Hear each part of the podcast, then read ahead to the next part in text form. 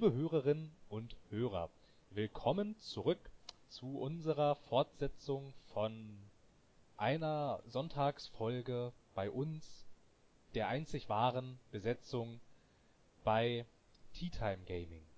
Das bin ich und der andere und Das bin ich. sind wieder da. Wir beide an einem Sonntag. Man glaubt das kaum.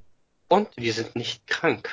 Richtig. Keiner von uns ist krank. Keiner von uns hat äh, irgendwelche Beschwerden. Jedenfalls keine von denen ich wüsste. ich überleg's mir noch mal kurz. Ich überleg's mir auch nochmal kurz, aber eigentlich nicht. Ja, ich auch nicht. Ja, verdammt, gut. Ähm, dann sei jetzt tatsächlich wieder fast alles wie früher. ist unglaublich und ein Grund zum Feiern. Glaube ich, ich habe jetzt leider nicht so eine nicht so einen Sektknaller. Ja, ich leider auch nicht. Aber anders waltig habe ich eine Frage an dich. Mein Freund, welches Kraut gemischt mit einer flüssigen Chemikalie trinkst du heute? Anders bekannt auch als Tee.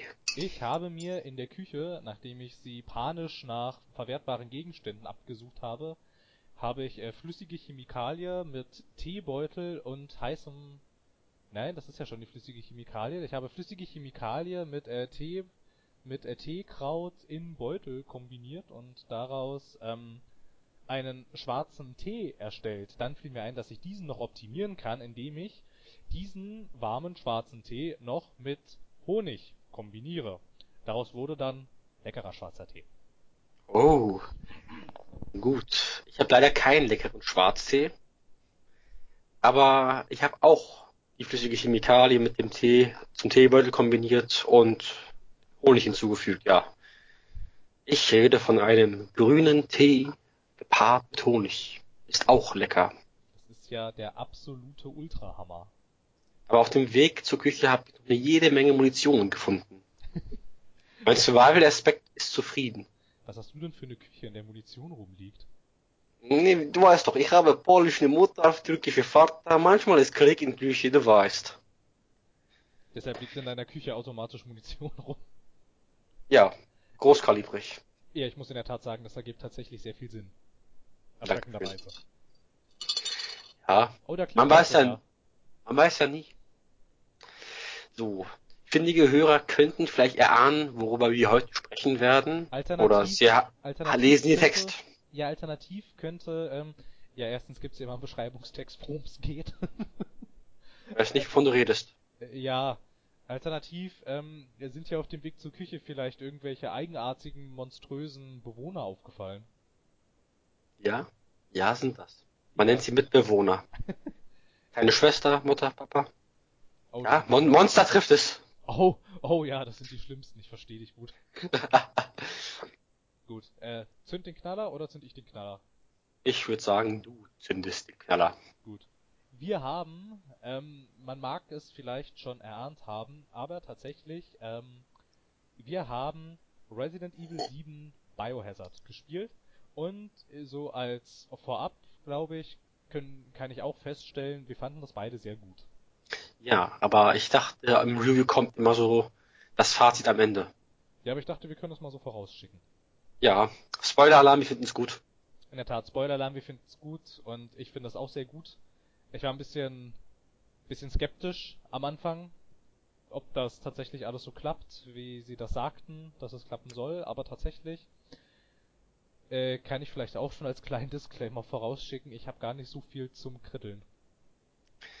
ist ja tragisch. Das haben bestimmt aber unsere Hörer. Also Anna und Peter Lustig und sonst auch wer heute zuhören mag. Ihr könnt ja gern Kritik üben. Nicht nur an uns, sondern auch an Resi. Nun gut. Ähm, ja, ich weiß gar nicht, wo man hier anfangen soll. Also, ähm, Resident Evil 7, ähm, der nächste, der nächste Teil, der aktuelle Teil, diesmal sogar mit dem Untertitel Biohazard, so wie das Spiel ja eigentlich in Japan heißt. Wie heißt denn das dann in Japan? Heißt das in Japan Biohazard 7 Biohazard? nein, ich glaube eher Biohazard 7 Resident Evil. Ich weiß es nicht, ich habe nicht recherchiert, das wäre aber mal tatsächlich ganz interessant zu wissen. Aber naja. Ist- Ein Moment, ich schau nach. Ist jetzt auch nicht, ist jetzt auch nicht so wichtig.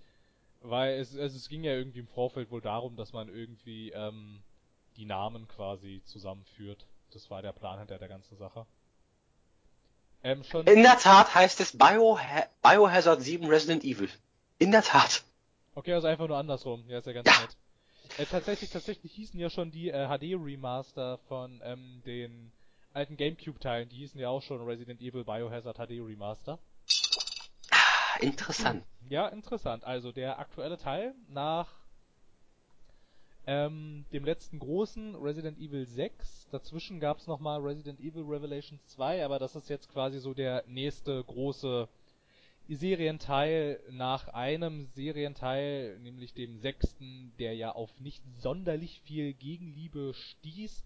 Da würde ich jetzt sagen, verständlicherweise.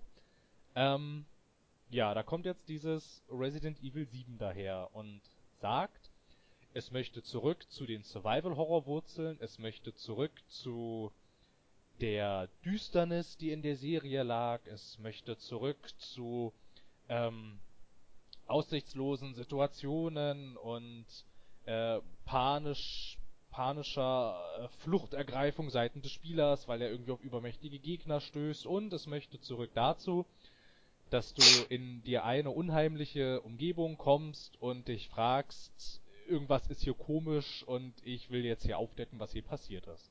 So. Hat das geklappt?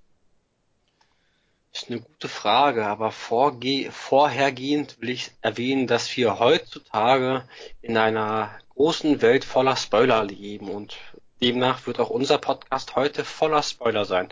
Also liebe Spieler, Spielerinnen, Hörer, Hörerinnen, Leser, Leserinnen, wie auch immer, Genau, Wenn wir den Leser Pod- des Podcastes. warum auch nicht? Wie auch immer das gehen soll. Na, wir haben noch so eine Kolumne neuerdings. Ja, Irgendjemand kam ja drauf. Da kannst du ja auch was schreiben hinzu. Wie auch immer. Wir werden den heutigen Podcast voller Spoiler versehen. Also wenn ihr vorhabt, das Spiel noch durchzuspielen, dann hier raus. Da ist die Tür. Stellt euch vor. Und Ja. vielleicht ein Jumpscare oder so. Ja, in der Tat. Also es kann gut durchaus passieren, dass wenn wir über die Handlung sprechen, dass da durchaus der ein oder andere Spoiler mal mit dabei ist. Ansonsten können wir nämlich nicht über die Handlung sprechen. Und dabei ist ja die Handlung gerade äh, ein ziemlicher Kernaspekt eines Singleplayer-Spiels. Ich glaube nicht. Ich glaube, es ist der Multiplayer. Ja, ja. Das ist auch ganz interessant. Resident Evil 7 hat bis auf dieses ähm, Resi-Net, irgendwie, das irgendwelche Statistiken sammelt, keinerlei Online-Features. Das So. finde ich gut.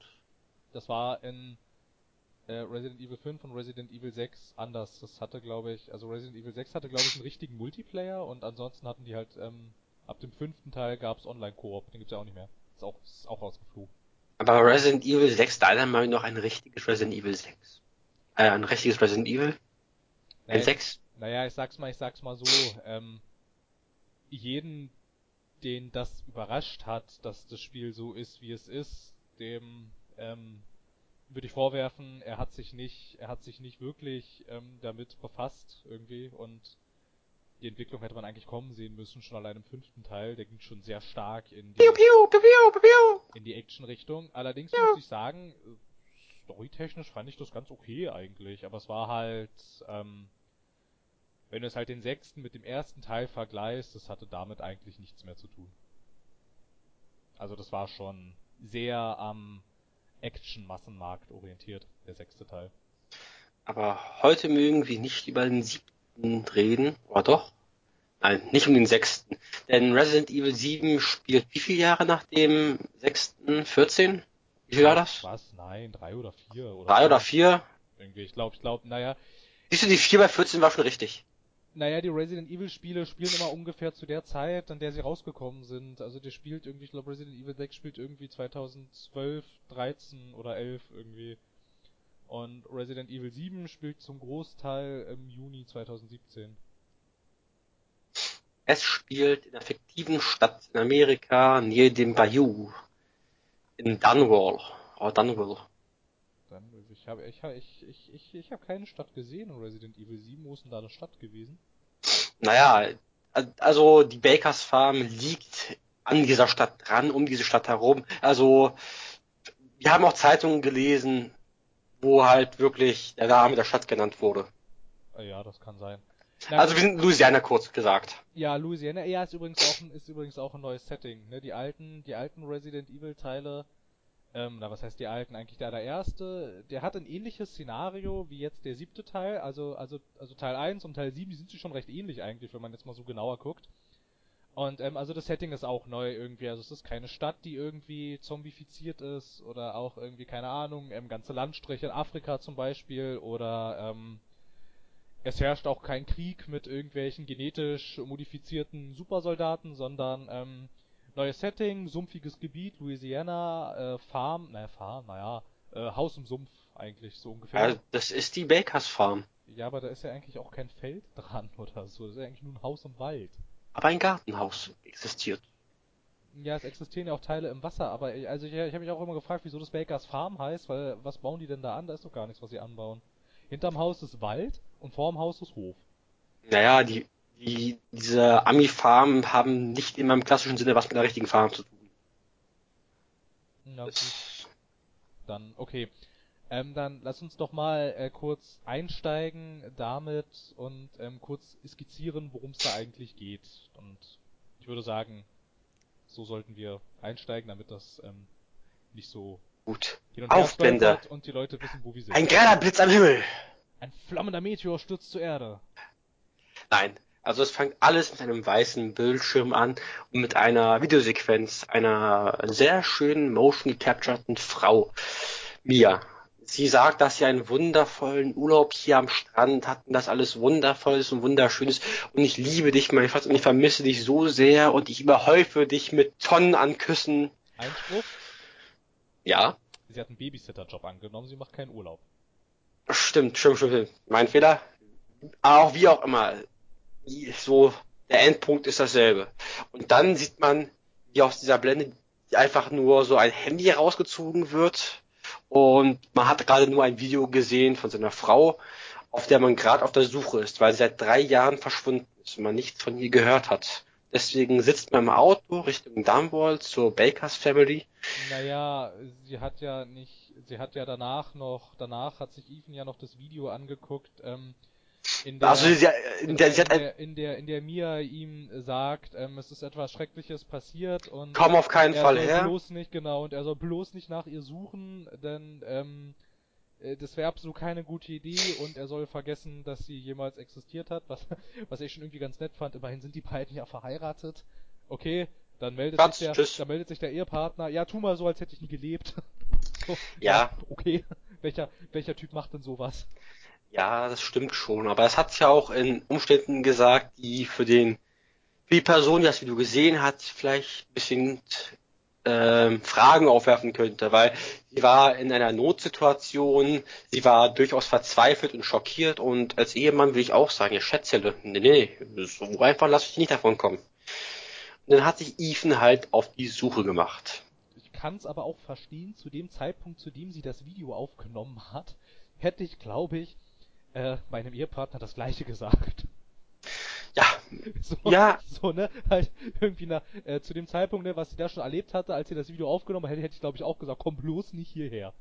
ja, ja, dies stimmt schon. Aber das können wir doch eher am Ende, da wo es hingehört, erwähnen. Ja, aber da schließt sich der Kreis so schön. Ich fand das so nett, wie, Ja, ich wie auch. Sich, wie sich am Ende so alles so, wie am Ende so alles Sinn machte, fand ich toll. Na gut. Ja, ich auch.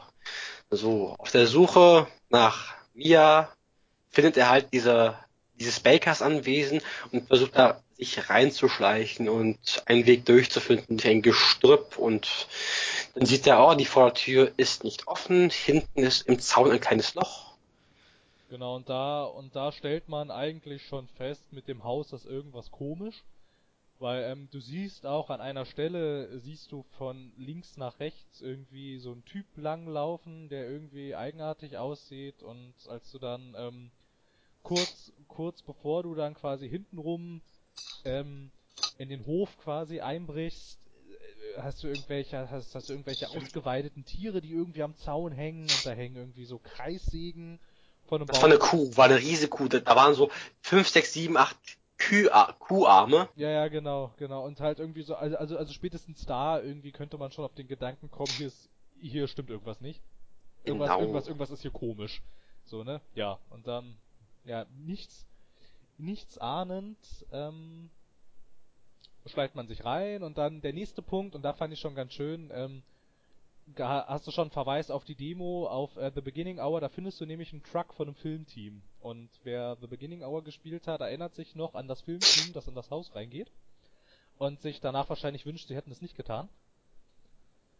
Und, ja. ja, genau. Also, also ich nehme jedenfalls mal stark an, dass die das sind. Ja, genau, ne? Dann erkundest du halt da irgendwie so das Haus irgendwie. Also es ist noch nicht so sonderlich gruselig. Da arbeitet es auch noch nicht so stark irgendwie ähm, mit Musik und gruseligen Sachen. Aber halt, du hast schon sehr stark das Gefühl, als du da irgendwie so in diesem Haus rumläufst, irgendwie nur durch den bloßen Anblick. Also es ging mir jedenfalls so, dass ich echt so stark das Gefühl hatte, hier will ich eigentlich nicht sein. Genau, da machst du dich innerhalb des Hauses auf die Suche deiner Frau, aber du findest erstmal nichts. Du, ah, dann hörst du irgendwie schreien, du suchst den Keller und irgendwann mal findest du, dass deine Frau eingesperrt ist. Ja, du suchst doch den, ich weiß gar nicht mehr, wie das jetzt, wie das jetzt war, irgendwie, also. Na, du hast genau. Schreien gehört und dann bist du irgendwie durch Engpässe, nee, du hast, du hast erstmal diese, diese Kassette gefunden mit dem Filmteam. Das war alles eigentlich eins zu eins wie das mit, war ja dann The Beginning Hour eigentlich. Es war halt erstmal The Beginning Hour. Du hast erstmal diese Kassette gefunden, hast du gesehen, was dieses Filmteam doch durchlebt hat. Und danach hast du gesehen, ach, da ist ein Geheimgang, da geht's runter und dann hast du dich langsam angefangen, durch diesen versteckten Kellertrakt irgendwie einen Weg zu bahnen, bis du irgendwann mal Mia gefunden hast, die sich an nichts erinnern kann, gefesselt ist und vollkommen verwirrt ist. Dann befreist du sie und alles sieht gut aus. Du versuchst irgendwie einen Weg zu finden, währenddessen sie dir erzählt, hier, hier war irgendwo ein Weg raus, hier war ein Freund, ich sehe ihn nicht, ich sehe ihn nicht. Sie wirkt vollkommen per, perfide, gestört, durcheinander und auf dem Weg eines Ausgangs wartet sie immer noch in ihrem Gefängnistrakt und als du dich umschaust, hörst du es einfach nur baff, baff, äh, baff. Und dann auf dem Weg dahin sehen wir, dass plötzlich eine versteckte Tür in der Wand und wir verfolgen die und laufen hinterher und laufen hinterher und irgendwann mal finden wir wieder Mia und packen sie und wollen raus aus dem Haus. Wir gehen halt so ein Kellertrepplein nach oben und plötzlich wie war das so, dass Mia verschwunden ist dann? Ja, ich Oder? weiß nicht, ja, wir, ja, wir müssen jetzt auch gar nicht, gar nicht, gar nicht so, so haarklein die, die Handlung nacherzählen, dann, dann sitzen wir morgen noch hier. Na, also es lief darauf hinaus, dass Mia irgendwie ein bisschen verrückt geworden ist. Als wir sie verloren haben, sind wir zurückgegangen, diese Kellertreppe und da ist sie auf allen Vieren uns hochgekommen, ist vollkommen durchgeknallt und hat uns angegriffen. Ja, du musst natürlich, du musst natürlich auch noch vorher bedenken, dass es da diese ziemlich viele Szene gab, in der du ihr äh, ein Hackbeil in den Hals rammst. Ja, das kam mir noch ein bisschen. Stimmt, stimmt. Nö, das kam, stimmt, stimmt. Das, kam mir vor, weil da, weil da denkst du nämlich, äh, du hättest sie das, du hättest sie das erste Mal. Das, äh, da, da denkst du nämlich, du hättest sie äh, das erste Mal erledigt und ähm, als du dich dann umguckst und dann wieder an die Stelle kommst, wo du denkst, du hättest sie erledigt, ist sie nämlich weg. Ja, aber sie ist ja auch zuvor erstmal nochmal von den Füßen wieder hinaufgekommen und hat sich ja aufgerichtet, so so ja, reverse-like. Ja, ist ja, ist ja auch wurscht eigentlich. Also, also, also auf jeden Fall, ne, du findest mir sogar recht schnell. Ich dachte nämlich auch in der Tat, als wir sie dann gefunden hatten, das ging ja schnell. Achso, das war viel zu einfach. da muss, da muss ein Haken sein. Ja, genau, den Haken gab's auch bei mir, ist irgendwie komisch. Genau, so, sie, ja. sie haut mit dem Messer in die Hand, perforiert dich, schneidet dich, schreit dich an, du hättest nicht herkommen sollen.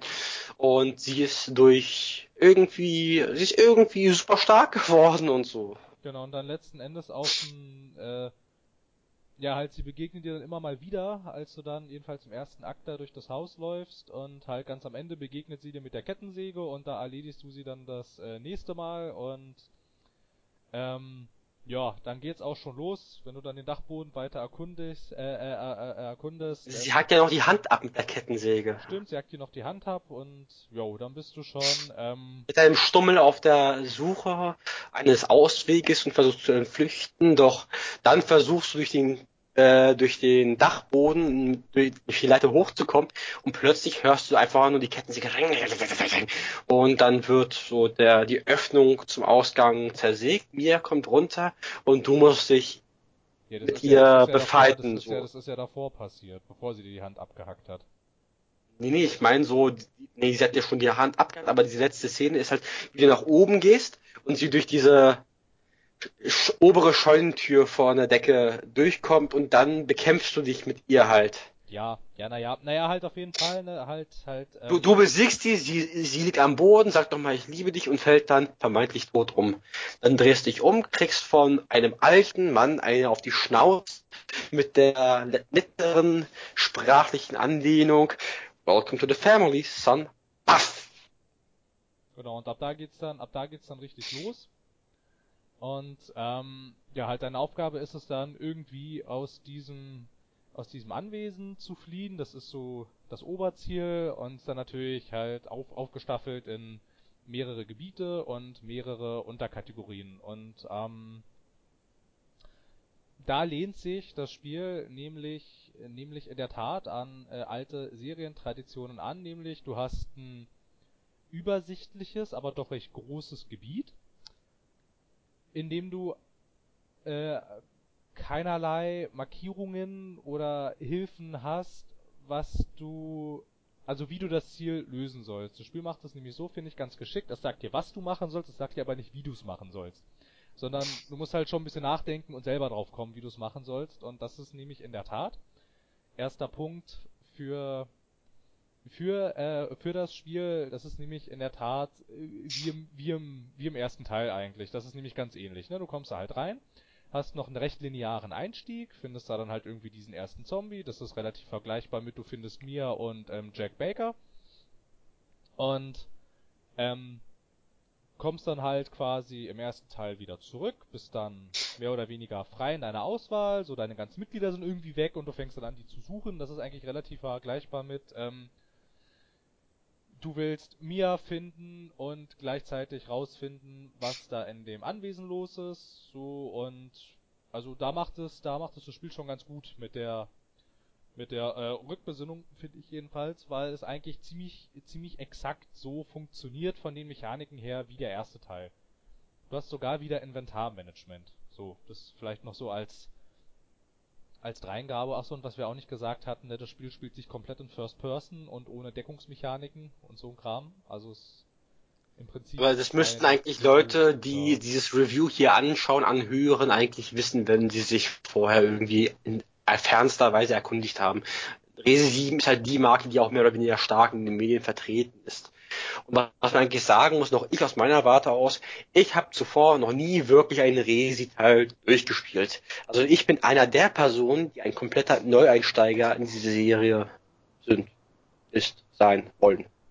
Ich muss dazu sagen, also ich habe nicht alle Resident Evil Teile gespielt, das sind, finde ich, auch recht viele und da ist auch viel Grütze dabei. Aber äh, mit der Kernreihe bin ich durchaus, bin ich, bin ich durchaus vertraut. Die, die habe ich alle gespielt, also von von vom ersten bis zum bis zum siebten jetzt. Na wir Ne, stimmt nicht ganz, mir fehlen die beiden äh, Revelations Teile, die habe ich nicht gespielt. Aber ansonsten eigentlich alles, auch Code Veronica und so und ähm, ja, man könnte man könnte jetzt äh, in der Tat davon ausgehen, dass der siebte Teil eine Art Reboot ist, aber dann würde er nicht, ja, dann würde er nicht Resident Evil 7 heißen. Allerdings ähm, kann man auch noch am Ende gerade feststellen, es ordnen sich schon noch irgendwie, irgendwie ganz gut, ganz gut ein. So, an sich, an sich finde ich generell so die, die Mechaniken ganz ähm, überzeugend und ich muss in der Tat sagen, ich hatte es mir, als ich die Vorberichterstattung dazu gesehen habe und ähm, Trailer und so und Gameplay-Videos, hatte ich es mir in der Tat ich sag mal, ein bisschen outlastiger vorgestellt und war dann also, doch relativ positiv überrascht, dass es nicht der Fall war.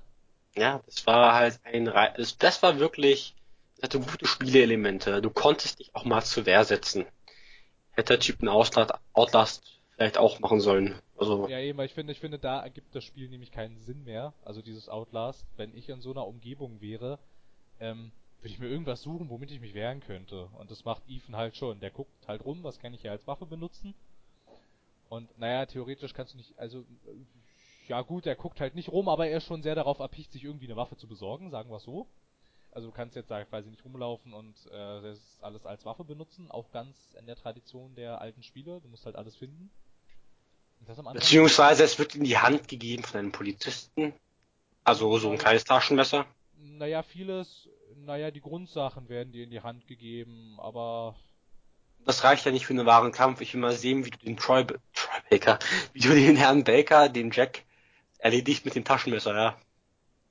Ja, eben, also ich meine, manche Sachen muss es dir auch in die Hand geben. Das machte Resident Evil, äh, der, der, der erste Resident Evil aber auch so, dass du an irgendwelchen Stellen bist du einfach an einem, weiß ich nicht, zum Beispiel an einer Schrotflinte vorbeigestolpert oder an einer Maschinenpistole oder so. Das ist ja auch völlig in Ordnung, weil ich meine, irgendwie musst du ja auch gucken, dass dein Spiel funktioniert. Das ist ja schon, ist ja schon ganz okay. Ja, was macht es mechanisch noch ganz gut? Mechanisch finde ich zum Beispiel, also, was ich noch echt eine coole Spielmechanik fand, äh, waren diese Videobänder, obwohl sie äh, storytechnisch betrachtet auch äh, äh, nicht sonderlich viel Sinn ergeben dann irgendwie, weil ich meine, wer guckt sich in so einer Situation haufenweise Videomaterial an? Aber ich fand den Kniff ganz nett. Ich, also selbst wenn das mehr oder weniger nicht so viel Sinn ergibt, ich finde doch, dass es es war ein super Element und ich habe mich eigentlich darüber gefreut, weil, sagen wir mal ehrlich, es hat so Hintergründe aufgezeigt in der Geschichte, die man ohne nicht wirklich immer nachvollziehen hätten können. Also diverse Levelabschnitte wären halt einfach unlösbar gewesen.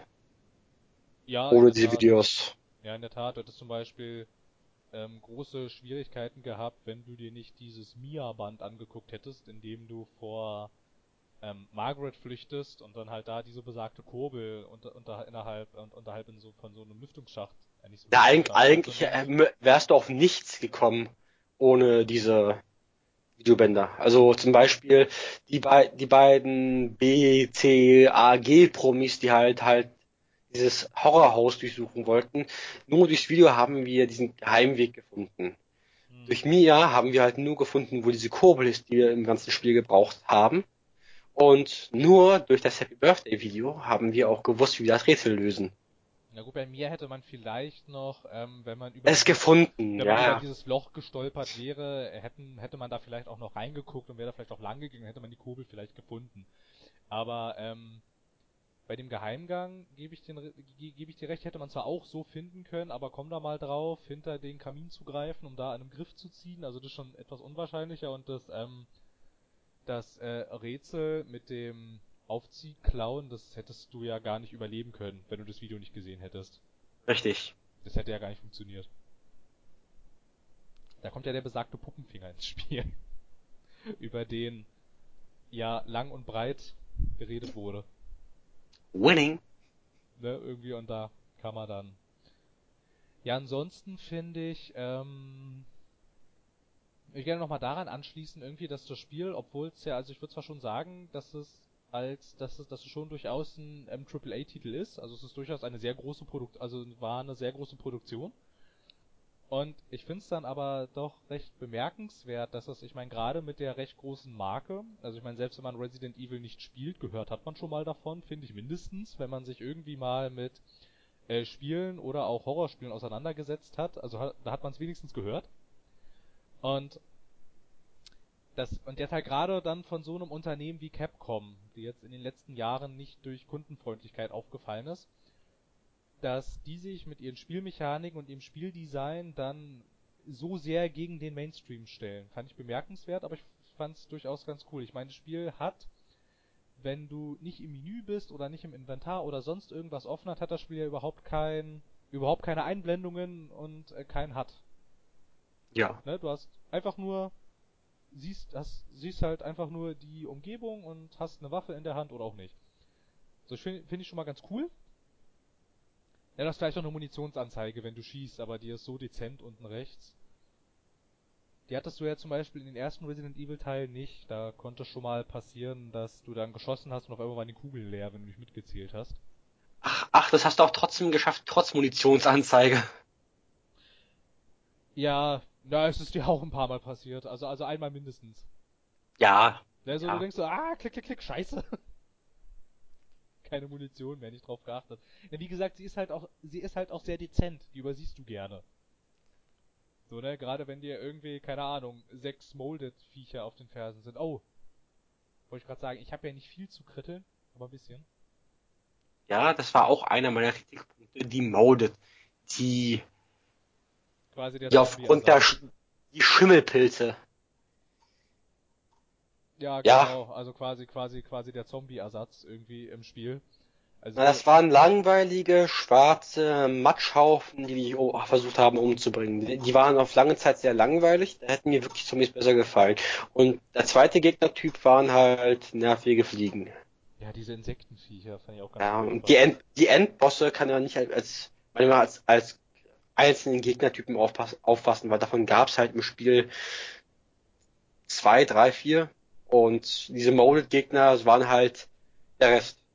Und hin und wieder mal hat zwar Fliegen. ja, Oder Spinnen, die auf den Sack gegangen sind.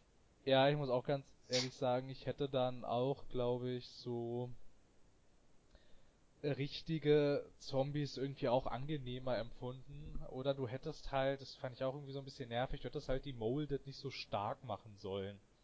Ja, doch, ich finde, dass sie stark gewesen sind. Das finde ich mal ausnahmsweise gut. Guck mal, wie, mal, wir haben so viel Munition gefunden. Also viele Leute sagen, ja, Munitionsmangel. Aber wenn man so wie wir beides gespielt haben, nämlich jede Ecke des Hauses durchforstet haben, hat man halt genug Munition. Stell dir mal vor, jeder Molded wäre halt mit so einer 9 mm Kugel draufgegangen. Das, also meiner Meinung nach wäre es recht gewesen. Da, da wären sie ja nicht mal eine richtige Bedrohung. So, so hast halt schon mal ein halbes Magazin an Pistolenkugeln reingefeuert und dann sind sie erst untergegangen. Ich finde einfach, die waren nicht beängstigend. Das war so mein Kritikpunkt. Wären das halt Zombies, die wir so viel gefressen hätten und die man vielleicht an manchen Punkten besser eingesetzt hat. Also ein, zwei Molded, die waren schon gut eingesetzt, die haben wir nicht kommen sehen. Aber der Rest war halt so, ach, hier wirst du langsam matschig, die, die sollten schon gleich wieder da sein. Ja, genau, genau, das fand ich nämlich auch. Da war, da fand ich, war dann doch äh, die gute Lesbarkeit des Spiels, finde ich, ein Problem, weil du konntest wirklich echt davon ausgehen, hier ist alles voll mit schimmligem Matsch, hier gibt's gleich Molded Gegner. Genau. Dann war es halt auch ganz oft so und ich finde es, ähm, in Spielen generell irgendwie stört mich das total, wenn ich dann schon am Umgebungsdesign erkenne, hier passiert jetzt gleich das und das. Und halt in ungefähr 90% der Fälle stimmt es halt auch. Irgendwie, ne, zum Beispiel, irgendwie, weiß nicht, wenn irgendwie bei einem, bei einem Shooter zum Beispiel in ein weitläufiges Areal kommst, in dem auf einmal überall Kisten rumstehen, da weißt du, gut, hier gibt's jetzt Geballer. Und so und so war das halt, und so, so war das halt bei, äh, bei Risi 7 auch, ne, du kommst halt runter in den Keller, schlägst da diese Tür auf und halt äh, durch die Vorberichterstattung äh, war ich halt, also wusste ich halt, dass es diese Molded-Viecher gibt und dass die in diesen ähm, schimmligen Dingern vorkommen. Wenn du es jetzt vielleicht nicht weißt, funktioniert der erste Auftritt noch ganz gut, aber ich meine, weil klar, so hier ist jetzt alles voll mit Matsch. Hier springt dich ganz bestimmt gleich so ein Teil an und ja, so war es dann auch. Allerdings finde ich, ähm, der gut eingesetzte war in diesem, ähm, in diesem Krematorium, in dieser Leichenhalle. Genau, mit Travis. Genau, genau mit dem Kameramann aus The Beginning Hour. Da ziehst du dieses Ding raus und das ging alles so schnell, dass ich das gleich gerafft habe. Ja, okay, da liegt was drin, irgendwie, was ist das? Oh, das ist ein Mold. Wow, der steht ja auf. Aber ein, ein spezieller Mold gewesen. Genau, Und beim ersten. Mal, am ersten Mal kam es komischerweise dazu, ja, du hast dich ein bisschen blöd angestellt im Kampf, beziehungsweise nicht blöd, aber du hast jetzt schlecht angestellt und er hat dir bei erster Gelegenheit ja das Bein abgetrennt. Und lustigerweise hast du ganz einfach dein Bein wieder an dein Bein bekommen, indem du es dein Bein an dein Bein gehalten hast und halt die erste Hilfearzt darüber gehalten hast. So ist dein Bein wieder komplett dran. Ja, das sah echt irgendwie ein bisschen komisch aus, ne? Vor allem, was ich auch so nett fand, dass ähm, dieser Special Molded in dem Moment ganz artig gewartet hat, bis mein Bein wieder angewachsen ist, bis ich die Medizin wieder weggepackt hatte und bis ich meine Schrotflinte wieder rausgepackt hatte. So Aber lange, ich finde es- So lange stand er da an der Ecke und hat auf mich gewartet, bis ich wieder kampffähig bin. Das fand ich sehr lieb von ihm. Das war auch sehr lieb, aber ich fand das mindestens gut, dass man ihm irgendwie trotz all dem das Bein range, range, ran machen lassen hat, weil der Typ steuert sich schon so oder so wie ein Panzer, wie Paul Panzer. Und jetzt noch weniger mobil sein, nee, das, das hätte es echt nicht gebracht. Aber dann hätten sie auch dafür sorgen können, dass der Mold ihm vielleicht nicht unbedingt das ganze Bein abtrennt, vielleicht einen Finger oder so. Ja, vor allem, was ich halt auch ganz irgendwie, irgendwie ganz eigenartig fand, also ich bin ja dann gestorben, relativ kurz danach, weil ähm, Lebensenergie war wenig bis gar nicht vorhanden und dann hat dann halt noch ein Treffer gereicht und dann war er halt tot, aber ich habe irgendwie so eine so eine Animation, dass dem Protagonisten irgendwelche Gliedmaßen abgetrennt werden, nie wieder gesehen. Ja, Irgendwie. Nur einmal an der Stelle wurde ihm das Bein abgetrennt, aber sonst irgendwie, also ich meine, wir, also ich meine, sowohl du als auch ich, wir wurden ja häufiger mal von den Viechern irgendwie auf den Boden geschleudert oder sowas, aber sowas gab's nie wieder. stimmt. Aber ich, ich, das kam ja nur bei dieser Spezialform der Molded. Es gab ja die Griecher Molded, die Normal Molded, die Normal Molded, die ein bisschen mehr geschluckt haben. Und dann gab es nochmal die Molded mit so einem großen, langen Klingenarm. So Ja, ja, genau. Matschklingenarm. Das waren halt die. Und die haben wie immer bei bester Gelegenheit mit der Schrotflinte sofort zerfetzt. Von daher haben wir denen gar nicht die Möglichkeit gegeben. Ja. Aber ich hätte auch, auch es besser gefunden, wenn sie möglicherweise dieses Bein abhacken oder so als Exekutionsmove gemacht hätten. Ja, ich fand's auch halt auch irgendwie, ich fand es auch schon am Anfang irgendwie ein bisschen unglaubwürdig, wie lange wieder ohne Hand rumlaufen und dem geht's gut. Ja, ja, er hat doch gesagt, schau mal, der spritzt, der spritzt. Und du so, nein, nein, der spritzt jetzt nicht mehr, schau mal, schau mal, der spritzt nicht mehr. Pop, pop, Blutfontäne. Ja, ja, ja, halt am Anfang äh, noch ganz viel und so, aber halt, also das hat den gar nicht weiter interessiert dann irgendwie. Also er hat sich kurz angeguckt, hat sie mal so ein bisschen festgehalten, aber dann war auch gut. Ja, Und- was willst so du denn, was, so- was willst du in der Situation machen? So Krankenwagen rufen? Hallo, meine Freundin hat mir gerade den Arm abgetrennt. Nein, aber ich fand's, ich fand's auch damals schon bei Outlast so nett, wie uns, ähm, ich glaube Traeger hieß der Typ, äh, Traeger, da die ja. Finger, da die Finger abgeschnitten hat und du läufst dann da weiter durch dieses ranzige und versiffte äh, Irrenhaus mit diversen offenen Wunden. Und ich meine, du warst immer noch auf der Krankenstation, hätte man noch mal irgendwie irgendwas Verbandsmäßiges suchen können. Und ich meine, wie viel, wie viel Schmutz und Dreck und schlammiges Zeug der da anfasst. Also, dass der nicht, dass der nicht, dass der nicht im späteren Verlauf einer Infektion draufgegangen ist, das fand ich bemerkenswert. Ja, also ist dann was anderem draufgegangen, von daher. Ist ja gar nicht. Ach doch. Nee. Doch, Naja. doch, Naja. der wurde vollkommen perforiert. Naja, naja, Penis liegt am immer so Ende- sexuell. Am Ende, am Ende kann man aber so argumentieren, dass der Wallrider Besitz von ihm ergriffen hat. Das sieht man nämlich kurz und wird angedeutet. Na, aber das heißt, das Individuum als solches lebt nicht mehr. Naja, aber auch als du dann am Ende von Whistleblower weggefahren bist, nimmt der Wallrider, wenn du in den Rückspiegel dann guckst, nimmt er die Gestalt von diesem ähm, Journalistentyp an. Aber dann kann man ja nicht mehr davon ausgehen, dass der Journalist als solches noch existiert. Möglicherweise in seiner physischen Form, aber ich glaube nicht, dass es den Warrider irgendwie interessiert hat, dass er jetzt irgendwie eine Infektion bekommt oder sonst was. Nee, natürlich nicht, aber der Journalistentyp war ja dann dafür verantwortlich, dass der ähm, Wallrider im Zaum gehalten wird. Also sein Verstand und seine Seele, die ist schon irgendwo da. So sagt man.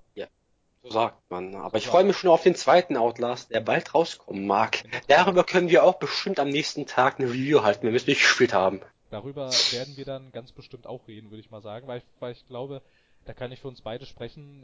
Wir sind sehr große Fans des ersten Teils. Ja? Der Ja. war nämlich, der war nämlich auch recht gut. Und ich glaube nämlich auch in der Tat, dass ähm, dieser, diese Art von Spiel, wie sie Outlast dann quasi, also wie man dann gemerkt hat, oh, so wie die das machen, funktioniert das, lass uns das mal auch so machen. Ich glaube, die sind da ein bisschen dran beteiligt gewesen, dass wir jetzt quasi ein Resident Evil so haben, wie wir es jetzt nun mal haben. Ich glaube, daran waren die nicht ganz unbeteiligt. Ich bin ganz ehrlich, Outlast war generell ein großer Würdenträger innerhalb dieses Horror-First-Person-Hypes. Und deswegen bin ich nicht mal wütend drüber, weil Outlast war ein super Spiel. Und meiner Meinung nach, es ist kein abschließendes Fazit, aber Resi 7 hat mich auch super unterhalten. Und es hat mich auch ganz oft kalt erwischt. Ja, noch eine Spielmechanik, nämlich in der Tat die Erschrecker. Allerdings finde ich, wurde ich da ein bisschen, ähm, was ich dann so irgendwie im Internet von Spielern gelesen habe und auch so von Leuten, die das schon gespielt haben, irgendwie, ja, sie hätten sich vor Angst in ihre Hosen gepinkelt. Ähm, na gut, ganz so schlimm war es jetzt nicht. Ja, das war nicht schlimm, aber es gab schon ein paar gute Momente. Das hat, muss man denen lassen. Ja, ja, na klar, na klar. Also es gab schon so ein, also ich fand zum Beispiel, ähm, das hattest du schon angesprochen, ähm, äh, dieser Moment, als du ähm, übers, über Mias Leiche steigen wolltest und sie auf einmal wie in so einer, ähm, wie in so einer, wie in so einer Geisterbahn auf einmal wieder so nach oben ploppt und auf einmal vor dir steht, da dachte ich auch so, bäh. Naja, ich hatte das auch gar nicht, ich hatte das, ich hab das gar nicht erwartet, weil ich bin an ihr vorbeigelaufen, ich bin hier herumgelaufen. Ich, ich sag zu dir so, ach weißt du was, die Schlampe hat mir gerade fast den Arm abgetrennt mit ihrem Messer, sie hat meinen Arm durchtrennt, nicht geschnitten. Eigentlich, wenn sie jetzt so besessen ist, ich würde ihr am liebsten den Kopf abtrennen. Aber du, ja, du bist doch ein emotional liegender Mann in der Situation. Das kannst du doch nicht machen. Ja, stimmt, aber komm, sie hat mir gerade fast umgebracht. Und sie ist doch jetzt schon eh K.O. Sie hat doch jetzt hier so eine Axt reinbekommen und hier und da und das, das macht, macht doch auch nicht mehr großartig. so sicher ist sicher, damit sie halt nicht wiederkommt und mich fertig macht. Ich will dich trotzdem dann auch mal in so einer Situation äh, sehen, wenn du, wenn du, wenn du ähm, damit konf konfrontiert wirst, dass du die Leiche eines geliebten Menschen verstümmeln sollst. Ja, ich, stimme dir schon zu. Im Nachhinein wäre es vielleicht doch ein bisschen schade gewesen, wenn ich ihn doch den Kopf abgetrennt hätte. Nicht voll ehrlich, so, das wäre vielleicht im Nachhinein eine schlechte Idee gewesen. Aber muss dir vorstellen, ich habe das echt nicht erwartet, weil ich laufe an ihr vorbei, ich drehe mich um mich herum, ich versuche dahin zu gehen, dahin zu gehen, dahin zu gehen und äh, denke mir so, gut, weißt du was, ich laufe jetzt an ihr vorbei und dann steht sie plötzlich hinter mir, sage ich dir. Und dann renne ich auf sie zu und plötzlich zieht sie diesen Schei Geisterbahn-Scheiß ab und äh, weiter äh, macht uns kaputt, weißt du, so ist so, was? Ja, es gab, es gab in der Tat sehr coole Momente irgendwie, ähm, also, also auch sehr coole, sehr coole Schreckmomente, die nicht unbedingt Jumpscares waren. Also von denen gab es natürlich auch ein paar. Irgendwie kommt ja anscheinend heutzutage kein Horrorspiel mehr ohne aus. Ich finde das nicht mehr schlimm. Sogar, ähm, sogar das so hochgelobte Amnesia, nicht mal das kommt ohne Jumpscares aus. Aber ansonsten finde ich, ähm, fand ich, fand ich sehr angenehm, dass ähm, der, äh, der siebte Resident Evil Teil eigentlich sehr viel über seine Atmosphäre arbeitet. Und Ja, die- über subtilen Horror. Genau, und dir halt nicht die ganze Zeit irgendwie ähm, ein Jumpscare nach dem nächsten vor den Latz ballert. Also ich fand es sehr angenehm, dass es nicht so eine Jumpscare-Bude war. Zumal die sich ja auch erstens A recht schnell abnutzen, finde ich, wie man, ähm, wie man sehr schön beim Ursprungs-Slender sehen kann. Irgendwann verliert er halt ein bisschen an, an, äh, an, ähm, ja, Wirkung. an Wirkung, ne? Also ich meine, das erste Mal, also das erste Mal erschreckst du dich natürlich, auf jeden Fall. Aber, ähm, ansonsten eigentlich vielleicht nur noch, wenn du dich umdrehst und halt auf einmal so direkt vor dir steht und es halt nochmal so knallt irgendwie. Aber ich meine, ansonsten, aber ich, das fand ich jetzt, ja, gut, ich verstehe, warum man sich da erschreckt, aber, ja, naja. Ja. Aber das macht Resi 7 sehr viel besser. Das arbeitet, finde ich, auch sehr gut, ähm, so subtil mit Musik, ne, die dann mal so, ähm, an vielen Stellen dann so als untermauernder Klangteppich wirkt, der dann noch zusätzlich irgendwie das Gefühl des Stresses und Terror irgendwie steigert, weil sie dann, dann so nervös ist, aber wenn du dann wieder in ruhigere Passagen kommt, irgendwie ist der Klangteppich auch etwas ruhiger, du hast aber halt permanent, ich bin mir ziemlich sicher, dass es mit Absicht ist, hast du irgendwelche unangenehmen Geräusche irgendwo. Ne? Genau. irgendwo klackert's oder der Wind heult irgendwie, wo du halt kurz so denkst, ah, ist das jetzt wirklich der Wind? Aber da, ja, es ist der Wind, ganz ruhig, ne?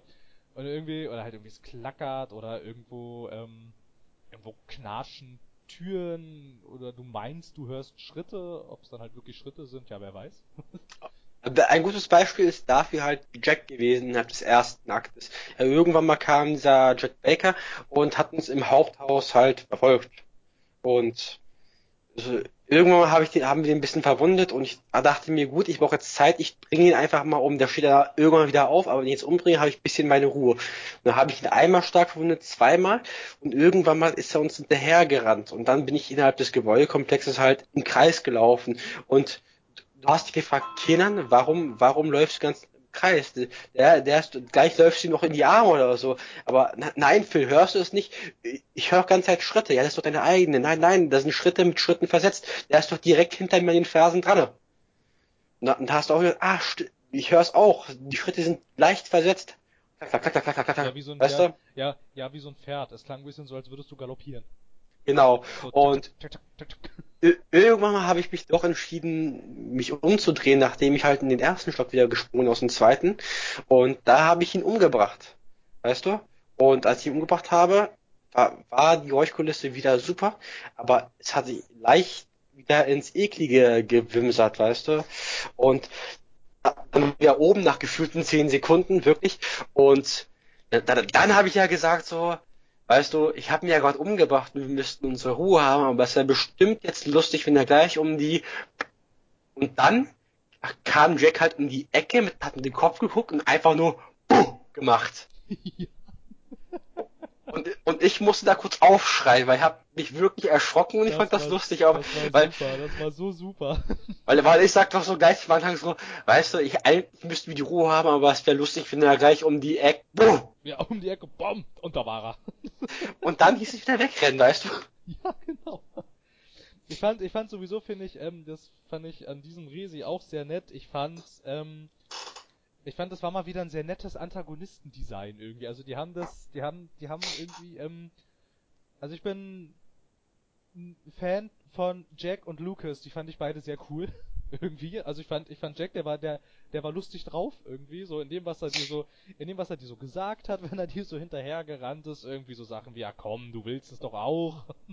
Und so, komm, lass uns mal ein bisschen Spaß haben. Und wenn du dich umdrehst, siehst du halt, wie er irgendwie mit so einer, mit so einer Keule, die Fäule, die voll ist mit Stacheln auf dich zurennt. Er will dich ja umbringen. Ja komm, du willst es doch auch. Ja, genau. Ich fand den, ähm, I know you would. ich fand den, ich fand den ganz, ich fand den ganz nett irgendwie. Und ja, Lukas, der ging dann noch so. Also der war noch okay, der war nicht so cool wie Jack, aber Jack fand ich, der war echt, äh, den haben Ein sie, super Antagonist. ja, den haben sie, den haben sie echt ganz gut geschrieben gehabt. Ähm, generell, wir sind jetzt immer schon so drum rumgeschifft. Ich würde jetzt gerne, das Kind jetzt gerne mal beim Namen nennen. Ich fand die Bosskämpfe tatsächlich bis auf einen ganz cool, würde ich jetzt vorsichtig sagen. Wahrscheinlich, vielleicht fand ich sie auch nur cool, weil man sie aus der Reihe gar nicht mehr kennt und dann ähm, alles cool findet, was wieder so zurück in die alte Richtung geht, aber ich fand sie ganz nett eigentlich. Ich fand's ganz Also cool, ich- dass sie da waren. Ich persönlich fand auch alle Bosskämpfe wirklich gut gelungen. Von der Tatsache, ich mag Bosskämpfe, ich mag gute, spannende Bosskämpfe. Und ich muss ehrlich sagen, die haben wir lange nicht mehr gesehen. Wirklich. Also wenn wir zum Beispiel Assassin's Creed 4 anschauen, so der große Final Boss Fight, weißt du, da achtest du halt drauf, dass du dreimal ihn halt konterst und dann war er schon weg. Da hast du einfach nur mal kurz mal und dann ist er umgekippt. Aber hier war das ja echt cool. Vor allem war es auch ein bisschen lustig, dir beim Verzweifeln zuzusehen, wie beim ersten Bosskampf zum Beispiel permanent verreckt bist. Ja, der war. So, so, ich will das, ich will das, ich schaff das, ich schaff das, ich schaff das, ich schaff das. Und hast es nicht geschafft. Es war schon erstmal lustig anzusehen, aber es war auch ein spannender Bosskampf. Trotzdem war der cool. Also ich fand's mega. Ja, fand- ich fand ihn auch cool. nicht- Ich weiß gar nicht, ob man den, ob man den jetzt auch auch äh, spoilern muss für alle, die jetzt hier sind, weil der war echt cool. Also ich meine, das, das Erlebnis will ich eigentlich niemandem vermiesen. Ja, wir vermiesen das ja auch niemandem. Dieser erste Bosskampf mit Jack. Ja, aber wenn du jetzt halt natürlich bis ins Detail erläuterst, was da passiert, dann ist der Moment natürlich futsch. Also, ich, ich, man kann mindestens so ein paar Stichwörter zum Anteasern, so die Leute ein bisschen heiß drauf machen. Ja, ich würde aber, ich würde aber das Finale weglassen. Nö, natürlich, natürlich, die das weg. Also, also, also dass dann, dass dann, wenn dann, ähm, sagen wir mal, wenn dann, äh, wenn dann du und Jack zur äh, speziellen Bewaffnung greifen, das würde ich gerne unerwähnt lassen. Ach, das würdest du irgendwie, das wäre so eine der Sachen, die würde ich in einem Stichwort anteasern. Mm, Nee, das wäre zu viel. Also ich finde schon allein, wenn du den Gegenstand erwähnst, worum es da geht, das würde ich niemandem sagen. Ich, also ich würde jedem sagen, der das Spiel spielen will, auf diesen Bosskampf kann man sich wirklich freuen, der ist echt cool. Der ist echt cool gestaltet. Aber mehr würde ich dann auch nicht sagen, weil ich ihn eben halt so cool fand. Also ich, ich, ich kann nur eins dazu sagen und ich hoffe, das verrät nicht zu viel, aber eigentlich tut's das nicht, das Wort an sich. Ich sag einfach so schön dazu, Zerlegungsraum. Das ist das Stichwort. Ja, er wird sogar, er wird sogar den Tätigkeiten halbwegs gerecht. Ja, jetzt sagst du wiederum vielleicht sogar zu viel. Wer Naja, weiß, wer weiß. Wer weiß, wer weiß. Aber ich finde, äh, Es die- war ein sehr spannender Bosskampf. Ja, es war schön, sehr cool. dir zuzusehen, cool, da verzweifeln. Aber ich fand's auch schön, dass ich den im ersten Trial sofort geschafft habe. Naja, Aber du hast die ganze Vorarbeit geleistet, von daher. naja, naja. Und ansonsten die restlichen Bosskämpfe, finde ich, die kamen da nicht mehr ran irgendwie. Also es gab dann ja am Ende eines jeden, naja, es ist, es ist nicht klar erkennbar in Akte geteilt, aber eigentlich, wenn man dann rückblickend betrachtet, äh, schon irgendwie. Also quasi steht, jeder Bereich quasi ist eigentlich ein neuer Akt. Also es ist jetzt nicht so, dass dann irgendwie so eine Einblendung kommt. Kapitel 2, Kapitel 3, Kapitel Nein, aber 4, wir haben uns jetzt selber die Akte im Kopf selber ausgedacht. So, jedes neue Haus, zum Beispiel das Ja, Haupthaus, klar, das ja, na Gästehaus, das ist ein neuer Akt für uns. Ja, na klar, ich meine, ich meine, ich meine, du kommst aus dem Haupthaus raus, irgendwie dann, ähm, da wo dann äh, die Mutter Margaret ihr Unwesen treibt, finde ich, das ist, dann ist das Haupthaus erstmal abgeschlossen fertig, was da passiert ist. Genau, dann, geht's dann geht's ins alte Haus zu. Margaret, dann hast du Margaret als beiliegenden Begleiter des Schreckens und dann musst du sie halt im Gewächshaus bekämpfen, was noch okay ist. Ja, Und dann, fand ich, die fand ich tatsächlich richtig nervig irgendwie. Also ich fand sie als, ähm, als, ähm, Zeitbegleiterin nervig, wie sie da rumgelaufen ist und die permanent irgendwelche Insekten an den Hals geworfen hat, weil du die halt auch so schwer kaputt gekriegt hast, wenn du, ähm, nicht wirklich Flammenwerfermunition hattest und so und ich die, die fand ich nervig.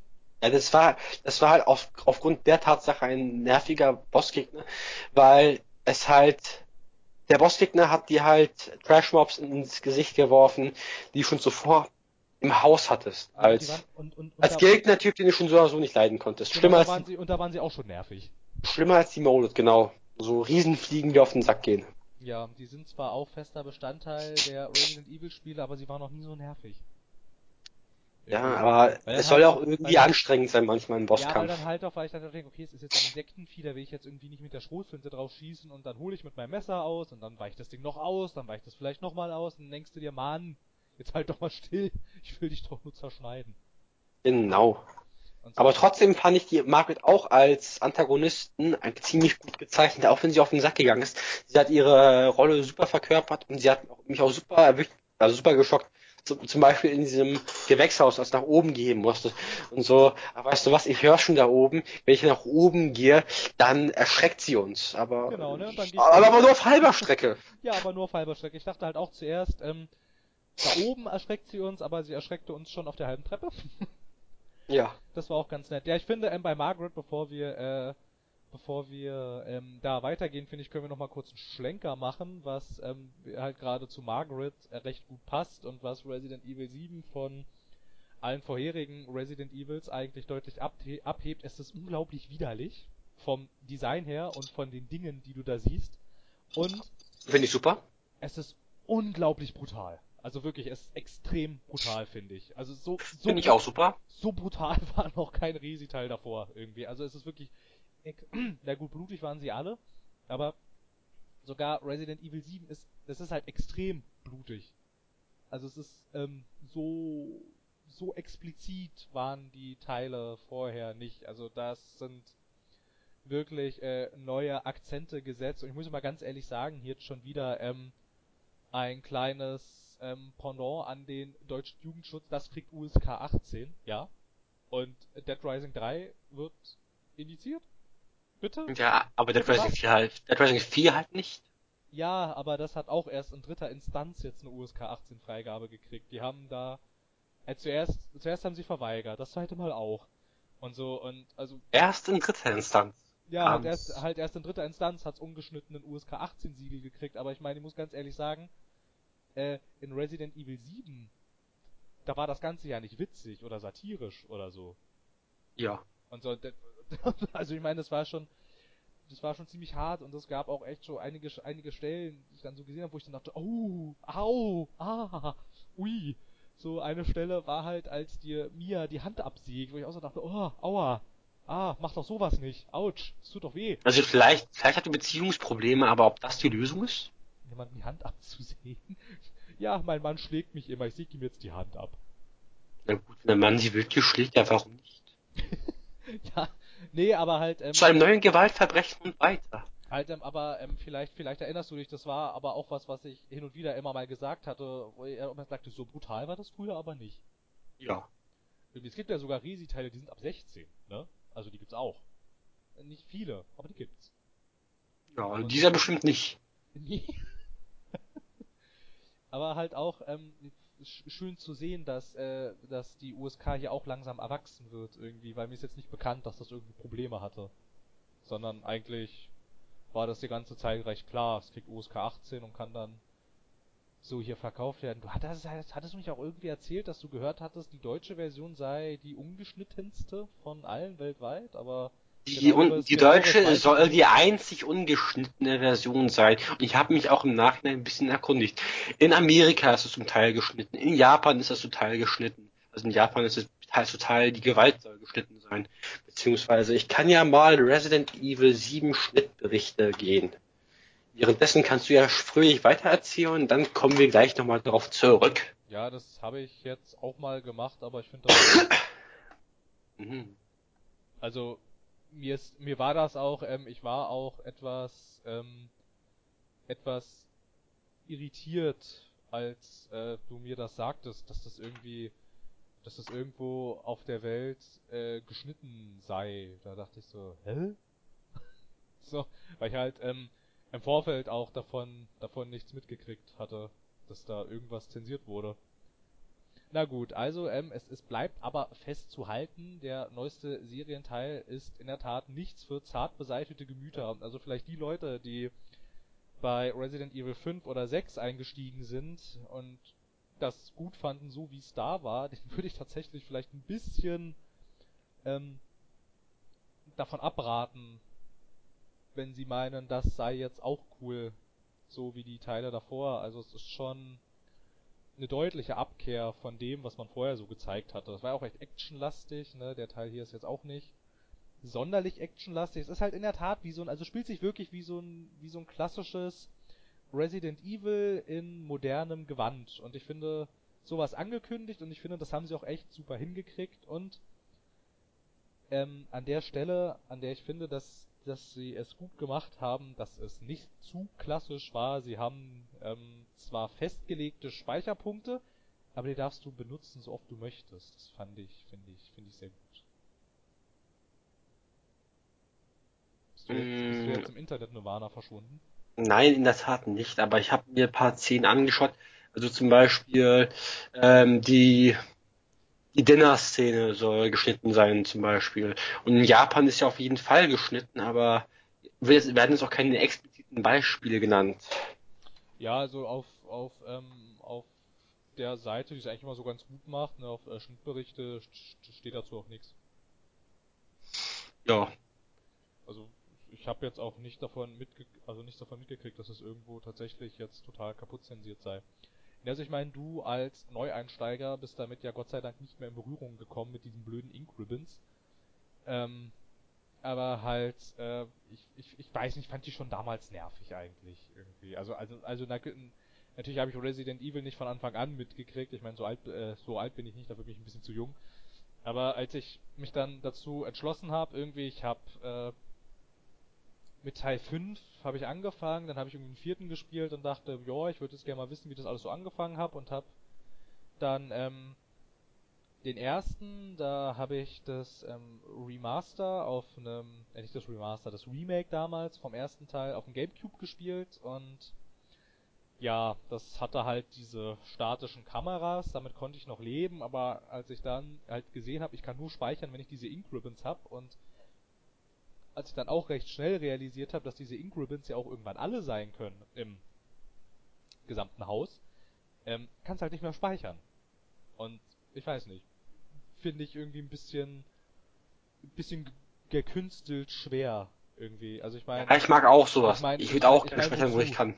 Ich meine, wozu? Also ich meine, ich fand es ja okay, dass es ähm, gesetzte Speicherpunkte hatte. Dagegen habe ich ja nichts. Allerdings finde ich, muss kann man dem Spiel jetzt auch sagen, so sehr oldschool ist es dann auch nicht. Es hat nämlich Checkpoints. Das finde ich ziemlich gut sogar. Ne, abseits der, abseits der Speicherpunkte. Ja, ich habe auch nichts gegen Checkpoints gerade so. Aber ich meine halt gerade, ähm, wenn ein Spiel halt sonst so ähm, in den Mittelpunkt stellt, ja, du kannst nur an diesem Punkt speichern. Und wenn du dann halt oben links gesehen hast Checkpoint, dann wusstest du halt, jetzt passiert irgendwas. Irgende? Also irgendwas passiert jetzt. Irgendwie ja, aber das haben wir auch oft genug gesagt und es ist halt nicht wirklich was passiert. Aber wir haben, wir haben an jeder Ecke, gleich passiert was, gleich passiert was gesagt und Mal passiert ja was, mal nicht, aber ich finde das halb so wild. Ich finde Checkpoints halt eine gute Sache. Und ich habe gerade nachgesch weiterhin nachgeschaut, recherchiert und in Japan zum Beispiel das Gore komplett raus. Also zum Beispiel die Szene, wo der Polizist mit der geschärften Schippe von hinten der Kopf in zwei Hälften getrennt wird. Sauber durch ist in der japanischen Version halt, sieht man davon nichts. In der amerikanischen ist halt ein Kopf trotz all dem weg warum, warum soll dann die deutsche oder die europäische umgeschnitten sein? Was ist denn in den, in der amerikanischen zum Beispiel, was soll denn da weg sein? Ich kann es dir echt gerade nicht sagen. Ich das kann dir halt nur ja, sagen, was da der Spieleverhältner unseres Vertrauens gesagt hat. Da gibt's ja, da gibt's ja nicht mal Nacktszenen, die man irgendwie nee. schneiden müsste. Da hat ja auch niemand Sex mit irgendwem. In der Tat nicht, ja. Also jedenfalls, sofern ich das jetzt mitgekriegt habe. Also sogar das Kind, von dem wir ja dachten, es sei auf natürlichem Wege entstanden. Achso, Spoiler-Alarm. Ja, wir haben schon am Anfang eine große Spoilerwarnung rausgegeben. Ja, wir müssen klar, nicht jetzt alle drei Sekunden Spoiler sagen. Nein, natürlich nicht, aber ich meine, ich meine ja, sogar das kam ja aus dem Reagenzglas. Ja. Irgendwie ohne Sex? Ja, ganz ohne Sex. Also eigentlich wie gemacht für den amerikanischen Markt. Na gut, wir, ich mache schon wieder lustig über Konventionen. Es tut mir leid. Ähm, ja, auf jeden Fall. Auf ähm, äh, spielmechanischer Sicht finde ich, ist ähm, dem Spiel sehr viel gelungen. Es ist ihm, weiß ich nicht, ist ihm irgendwas nicht gelungen. Ich fand die Steuerung manchmal ein bisschen nervig. Zum Beispiel. Na, gerade, ich, ähm, ich finde, Ethan hat sich gesteuert wie Paul Panzer. Total weiß, unlustig ich weiß jetzt, ich weiß und jetzt schwermütig. Nicht, ich weiß jetzt nicht, wie sich Paul Panzer steuert. Ich saß noch nie auf ihm drauf. Also das kann ich jetzt nicht sagen. Ich bin ihn auch noch nie geritten, also weiß ich nicht. Äh, wie der Hm, steuert. Schaffst du noch. Schaffst du noch. Meinst du? Ja, mal schauen. Ähm, Ich hoffe doch mal nicht. ähm, ja, das fand ich ähm, gerade, ähm, wir, ähm, um vielleicht nochmal den Schlenker dann zu äh, Margaret zu machen, die ist ein recht, also es ist ein, äh, die ist ein recht flinker Bossgegner und du läufst, und ich meine, auch selbst wenn Ethan äh, sp äh, sprintet, läuft er immer noch ganz gemächlich eigentlich so, ne? Irgendwie so Äh, er, er hat ein leichtes Jogging-Tempo. ja, ja, ja, so als würde er joggen irgendwie, aber ich finde, er läuft nicht so, als würde er jetzt hier um sein Leben rennen. Und ich weiß nicht, bei so einer spinnenartigen äh, alten Mutter, die ziemlich deutlich darauf aus ist, dich in äh, äh, einzelne kleine Stücke zu zerfetzen, da kann man schon mal ein bisschen an Tempo zulegen, finde ich. Ja, aber am Anfang war sie ja nicht, nicht so ein Spinnenmonster. Am Anfang war sie halt nur die Schlampe, die halt Trash-Mobs aufs Gesicht geheuert hat. Und dann hat man sie besiegt hier und da und es lief auch gut, aber plötzlich war sie dann weg und dann hast du sie wieder gefunden und sie hat mega lange Arme gehabt. Und dann war sie halt die, Spinnenschlampe. Ja, ja, aber halt, ähm, ich fand's trotzdem blöd irgendwie, weil da musstest du halt echt recht häufig vor ihr, vor ihr weglaufen und ich meine, du kannst halt Ich war langsam, wenn, ja. wenn sie hinter dir her ist, kannst du halt nicht so schnell rennen, dass du sie so gut auf Abstand kriegst, dass du sie wieder umdrehen kannst, um sie, ähm, um sie halt, ähm, um halt das Feuer auf sie zu eröffnen. Du musst dann irgendwie halt so lange um Ecken gehen, bis halt irgendwie echt weit genug von ihr weg bist, dann kannst du dich kurz umdrehen, dann kannst du einmal schießen, aber dann ist sie eigentlich auch schon wieder total nah an dir dran gewesen. Ja. Also ich fand den, ich fand den, Der Kniff an ihr war, sie war halt echt flink. Ja, Im Gegensatz halt, zu Jack. halt zu langsam irgendwie dafür. Ja, aber auch halt, wenn Jack dir richtig auf den Fersen war, konntest Ach du, Gottchen. konntest du nicht so Galopp, Galopp, du so zack, zack, zack. konntest du nicht so gut an Tempo aufbauen, dass du ihn halt wirklich irgendwann, irgendwann richtig, richtig los warst irgendwie. Ich finde es aber nicht so schlimm, ansonsten wäre das Spiel ja zu einfach. Einfach wegrennen, sich umdrehen und dann auf Distanz bam, bam, bam, bam, bam und am Ende ist es. Nö, Es meine wär- ich ja es wär auch ich zu einfach. Ich meine, wenn dich der Gegner, wenn dich der Gegner einholt, einfach weil du zu langsam bist, das finde ich nicht gut dann. Das finde ich auch nicht gut. Das macht's unfair, aber wir haben es halt Ja, es trotz macht, all es, es dem macht es geschafft. dann, es macht es dann halt gekünstelt schwer. Ja. Ja, und da hat mich, da hat mich das Spiel irgendwie so an, an ein paar Stellen an, ähm, an Alien Isolation erinnert, was halt diesen KI-Gegner angeht, der unkaputtbar ist und der dir halt in bestimmten Levelabschnitten auf den Fersen ist. Und obwohl ich in der Tat kein großer Fan des Aliens in Alien Isolation bin, weil ich finde, das ist irgendwie, weiß ich nicht, also dafür, dass das eine lernende KI sein soll, die sich an dein Spielverhalten anpasst, finde ich, äh, tut das das Alien herzlich wenig. Aber da war das irgendwie besser gelöst, irgendwie, fand ich. Also das. Oder halt irgendwie, wenn du dich vor irgendwelchen Androiden da wehren solltest, du warst halt, ähm, du konntest halt, die per du konntest halt dich als Spieler konntest, konntest so navigieren, dass du die Dinger zwar mit Mühen, aber du bist sie losgeworden. So, und halt, weiß ich nicht, wenn dir halt Jack direkt auf den Fersen war und du halt nicht das Glück hattest, dass er irgendwo mal hängen bleibt oder so, war es eigentlich nicht wirklich gut möglich, ihn dann wieder auf Distanz zu kriegen, weil du als Ethan dafür einfach zu langsam warst. Das ging halt Ja. nicht. Aber wenn wir ehrlich, sein, Jack hingegen, der hat uns ja nie wirklich eingeholt. Also das beste Beispiel war halt diese Szene äh, in, dem, in der zweiten Etage, als er im, hinter mir hergesprintet ist. Ja, ja. Und ich bin, ich bin ja dreimal ums Gebäude gelaufen, beziehungsweise dreimal um die Etage. Und er hat mich ja immer noch nicht bekommen. Und da habe ich ihn trotzdem irgendwie auf die Ferse, Fersen gebracht. Aber ich war so schlau, ich habe mich nicht umgedreht, weil ich wusste, das wird nicht viel bringen. Der wird mir eine geben, meine HP reduzieren. Also bin ich halt so dieses Treppeneck da runtergesprungen. ja, was zugegebenermaßen eigentlich ziemlich fix war von mir. Ja. Ja, ja, na klar, aber also ich meine, durch solche Kniffe wirst du die Gegner dann halt los irgendwie, ne? Aber ich Und weiß dann nicht, ich fand ihn, ich fand ihn Mhm. manchmal, ich fand ihn manchmal, also also Ethan jetzt, Ethan als Charakter, ich fand ihn ich fand ihn manchmal zu panzerig irgendwie. Ich habe nicht ganz verstanden, wie das jetzt mit dieser B-Taste funktioniert. Manchmal ging das, manchmal nicht. Also quasi, dass du rennst, dich dann quasi schnell umdrehst und in die andere Richtung rennst. Aber irgendwie manchmal ging das und manchmal nicht. Ich Ja. habe jetzt, ich habe jetzt, ich habe nie ganz verstanden, irgendwie, wovon das jetzt abhängig ist, wie das funktioniert, weil halt irgendwie, da sind halt die negativen Seiten, wenn dir halt ein Spiel nur sagt, mach das, aber es sagt dir halt nicht wie, es erklärt dir halt auch nicht, wie die Steuerung funktioniert und wie das Inventar funktioniert. Und wie die Waffen funktionieren und wie du als Spieler funktionierst, muss halt selber rausfinden. Ist ja auch per se jetzt nicht schlecht. Ich will das ja eigentlich gar nicht kritisieren. Ich find's eigentlich, ich find's eigentlich immer recht begrüßenswert, wenn du jetzt in einem Spiel in eine halbwegs offene Umgebung kommst und du nicht lauter Markierungen überall hast, wo du jetzt hin sollst. Das finde ich auch angenehm mittlerweile.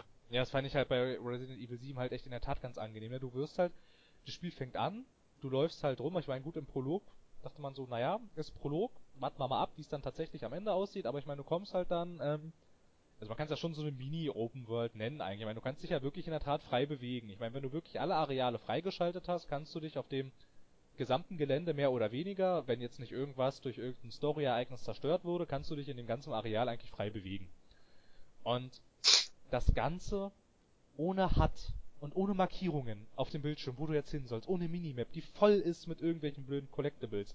Klar, es gibt Collectibles, aber sie werden dir nicht angezeigt und das finde ich Und super. du musst ja auch wirklich suchen und finden, ja, du musst sie wenn halt du sie haben willst. also ich ja, du musst dann halt wirklich dann das Zeug ablaufen und musst dann halt gucken, wo die sind. Und es gibt dann halt auch nicht, wie zum Beispiel, irgendwie ich finde, da sind die letzten Assassin's Creeds immer ein Negativbeispiel gewesen. Du musst dann auch nicht irgendwie, keine Ahnung, 128 von denen einsammeln, sondern irgendwie, keine Ahnung, wie 30 oder so. Oder 20. Und dafür sind sie dann halt aber auch nicht markiert auf der Karte. Das finde ich nett. Und vor allem, wenn du halt mal irgendwie bei Assassin's Creed, da konntest du ja häufig irgendwie, weiß ich, irgendwelche irgendwelche Federn waren es, glaube ich, in den Ezio-Spielen und dann relativ später waren es irgendwelche Datenfragmente oder so. Da konntest du ja Karten kaufen, da wurden die dir auf der Karte angezeigt. Die Karte war voll. Du konntest fast gar nichts mehr erkennen, weil überall diese Collectibles angezeigt wurden. Aber bei Assassin's Creed 2 war das dann noch, und Brotherhood war es ja noch relativ angenehm. Da war es nicht so überladen, wie es später dann war. Ja, also ich finde, in Assassin's Creed 2 war es noch am humansten. Weil da habe ich einfach selber, da war ich so geil, da habe ich wirklich alles abgesucht. Alles, was ging. Und ich, da habe ich auch Spaß gehabt. Äh, wenn zum Beispiel mehr Spielzeit in Suchen von Collectibles verbracht werden kann als im Hauptspiel, dann dann bin ich doch eher im Hauptspiel bedient. Weil so wenn Collectibles so die Hälfte oder so ein Drittel des Spiels ist, dann, dann kann ich schon damit leben. Also wenn es so ein Drittel von der Storyline ausmacht, weißt du? Ja, verstehe ich, So- verstehe ich so absolut. So additional Content, weißt du, dann, dann Ja. finde ich okay, dann mache ich das doch gern. Aber wenn das so übermäßig viel ist und alleine keinen Sinn macht oder in jeder Truhe zum Beispiel nur drei Münzen drin sind, die am Ende nur drei Münzen sind und ich, wenn ich einen Soldaten töte, von ihm 50 Münzen bekomme, dann ist es mir nicht wert. Nee, ja, ja, verstehe ich absolut irgendwie. Ich weiß auch gar nicht, ob wir das vielleicht ähm, schon in der in der in der Folge hatten bei Dinge, die uns irgendwie nerven äh, in in in der Computerspielen. Ich glaube, ich glaube nicht, aber könnte man da super einreihen irgendwie so überladen überladene Minikarten voll mit Collectibles. Bei Assassin's Creed 2 ging es mir auch ganz ähnlich. Da fand ich das auch ganz angenehm und vor allem da war ja auch das Ding, ähm, dass du die Federn ja auch zum Großteil ohne Hilfe gefunden hast. Die waren ja an, also ich meine, wenn du nach denen gesucht hast, hast du sie auch gefunden. Yep. Und so, und aber ich meine, so Datenfragmente irgendwie, ich meine, bei Unity gab's die, glaube ich, mal bei Syndicate bin ich mir nicht mehr sicher. Ich glaube, da gab's die auch. Ähm, da findest du vielleicht, keine Ahnung, findest vielleicht 10, 20 im Verlauf des Spiels, aber wenn du halt die gefunden hast und nehmen wir mal an, du hast sogar 20 gefunden, fehlen dir immer noch 100 Stück, von denen ich dann gedacht habe, wo sollen die denn alle sein? Und dafür brauchst du dann das Kartending und wenn du die dann wenn, um, um, um, und wenn du dir dann halt dieses Upgrade gekauft hast, dann siehst du auf der Karte die wichtigen Sachen gar nicht mehr. Du siehst nur noch überall diese Datenfragmente. Das finde ich, ist ja nicht Sinn und Zweck von einer Orientierungshilfe. Ja, aber ich finde es auch, auch so, wenn der Additional Content eigentlich nur zur künstlichen Spielzeitstreckung da ist, dann macht das keinen Sinn für mich. Ja, in der Tat. Apropos Additional Content. Das hätte ich auch jetzt noch als Spielmechanik bei Resident Evil 7, die mir ganz gut gefallen hat. Viele Entwickler schreiben sich ja immer auf die Fahne, dass sie immer dieses, äh, wie heißt denn das? Dieses äh, Storytelling durch die Umgebung. Das hat einen, das hat einen Namen. Environmental Storytelling. Genau, Environmental Storytelling. Gern geschehen. Das fiel mir gerade nicht ein.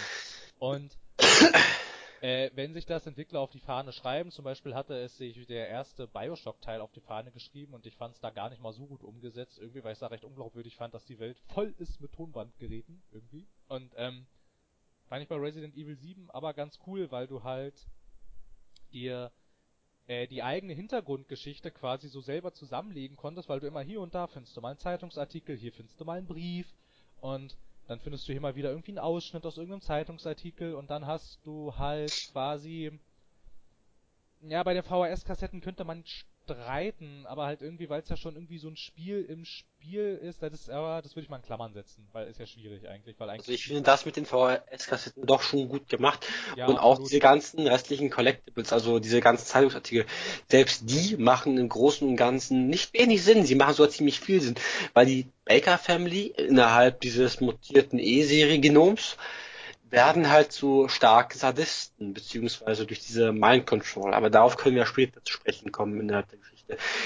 Die Sache ist, die macht, es macht aus dem Grund Sinn, weil sie feiern sich. Zum Beispiel an einer Stelle findet man halt einen Zeitungsausschnitt, wo dick und fett draufsteht, ja, hier in Louisiana sind 21 Leute fehlen und, und Ja, innerhalb suchen Wochen, ne? innerhalb von also, zwei also, Wochen. Also 20 Leute vermisst innerhalb von zwei Wochen.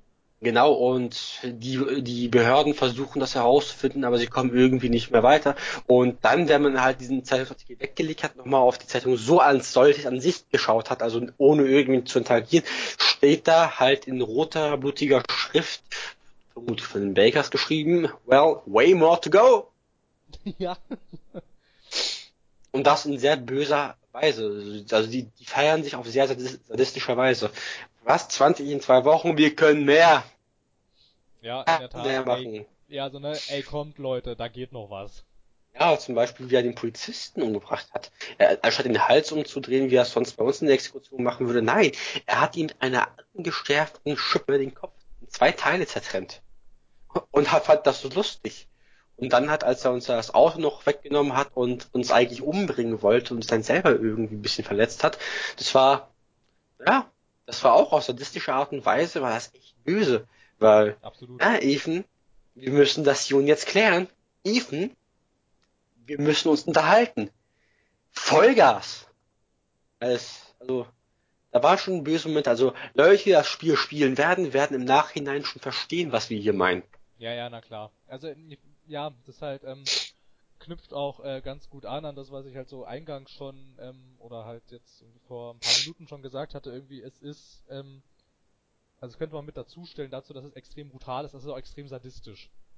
So, und die Familie hat sichtlich Spaß daran, dir äh, deinen Aufenthalt da auf dieser Farm zur Hölle zu machen. Genau, aber das, aber wenn wir jetzt weiter, Achtung Spoiler, wenn wir jetzt weiter darauf eingehen, ob das wirklich das der Wille der Familie ist oder nicht, können wir am späteren darauf schließen, dass es eigentlich nicht ihr Wille ist. Nö, natürlich nicht. Weil das löst sich ja nämlich, in der Tat, ganz schön, ganz schön auf. Und wir jetzt, wir können ja jetzt überleiten dazu, wie wir, wir haben schon über dieses En Environmental Storytelling geredet und ähm, jetzt schwenken wir ein bisschen ab in die in die Handlung, dann können wir vielleicht so an sich jetzt mal so kurz ein bisschen über die Story reden. Ja, keine Ahnung, wir haben ja schon ein bisschen über die Story vorweggenommen mit Jack, Endfight, Margar Margar Margarita oder Margaret, wie auch immer. Bossfight haben wir auch ein bisschen was vorweggenommen. So, ich finde, sein Sohn Lucas ist gar nicht erwähnenswert. Ja, wobei ich aber, wobei ich aber finde, ähm, dass der Lukas Abschnitt, den du da spielst, der war ziemlich cool. Der war auch ziemlich cool, keine Frage. Also den, den könnten wir jetzt noch kurz anschneiden und dann würde ich sagen, sollten wir eigentlich Ja. auf das Finale.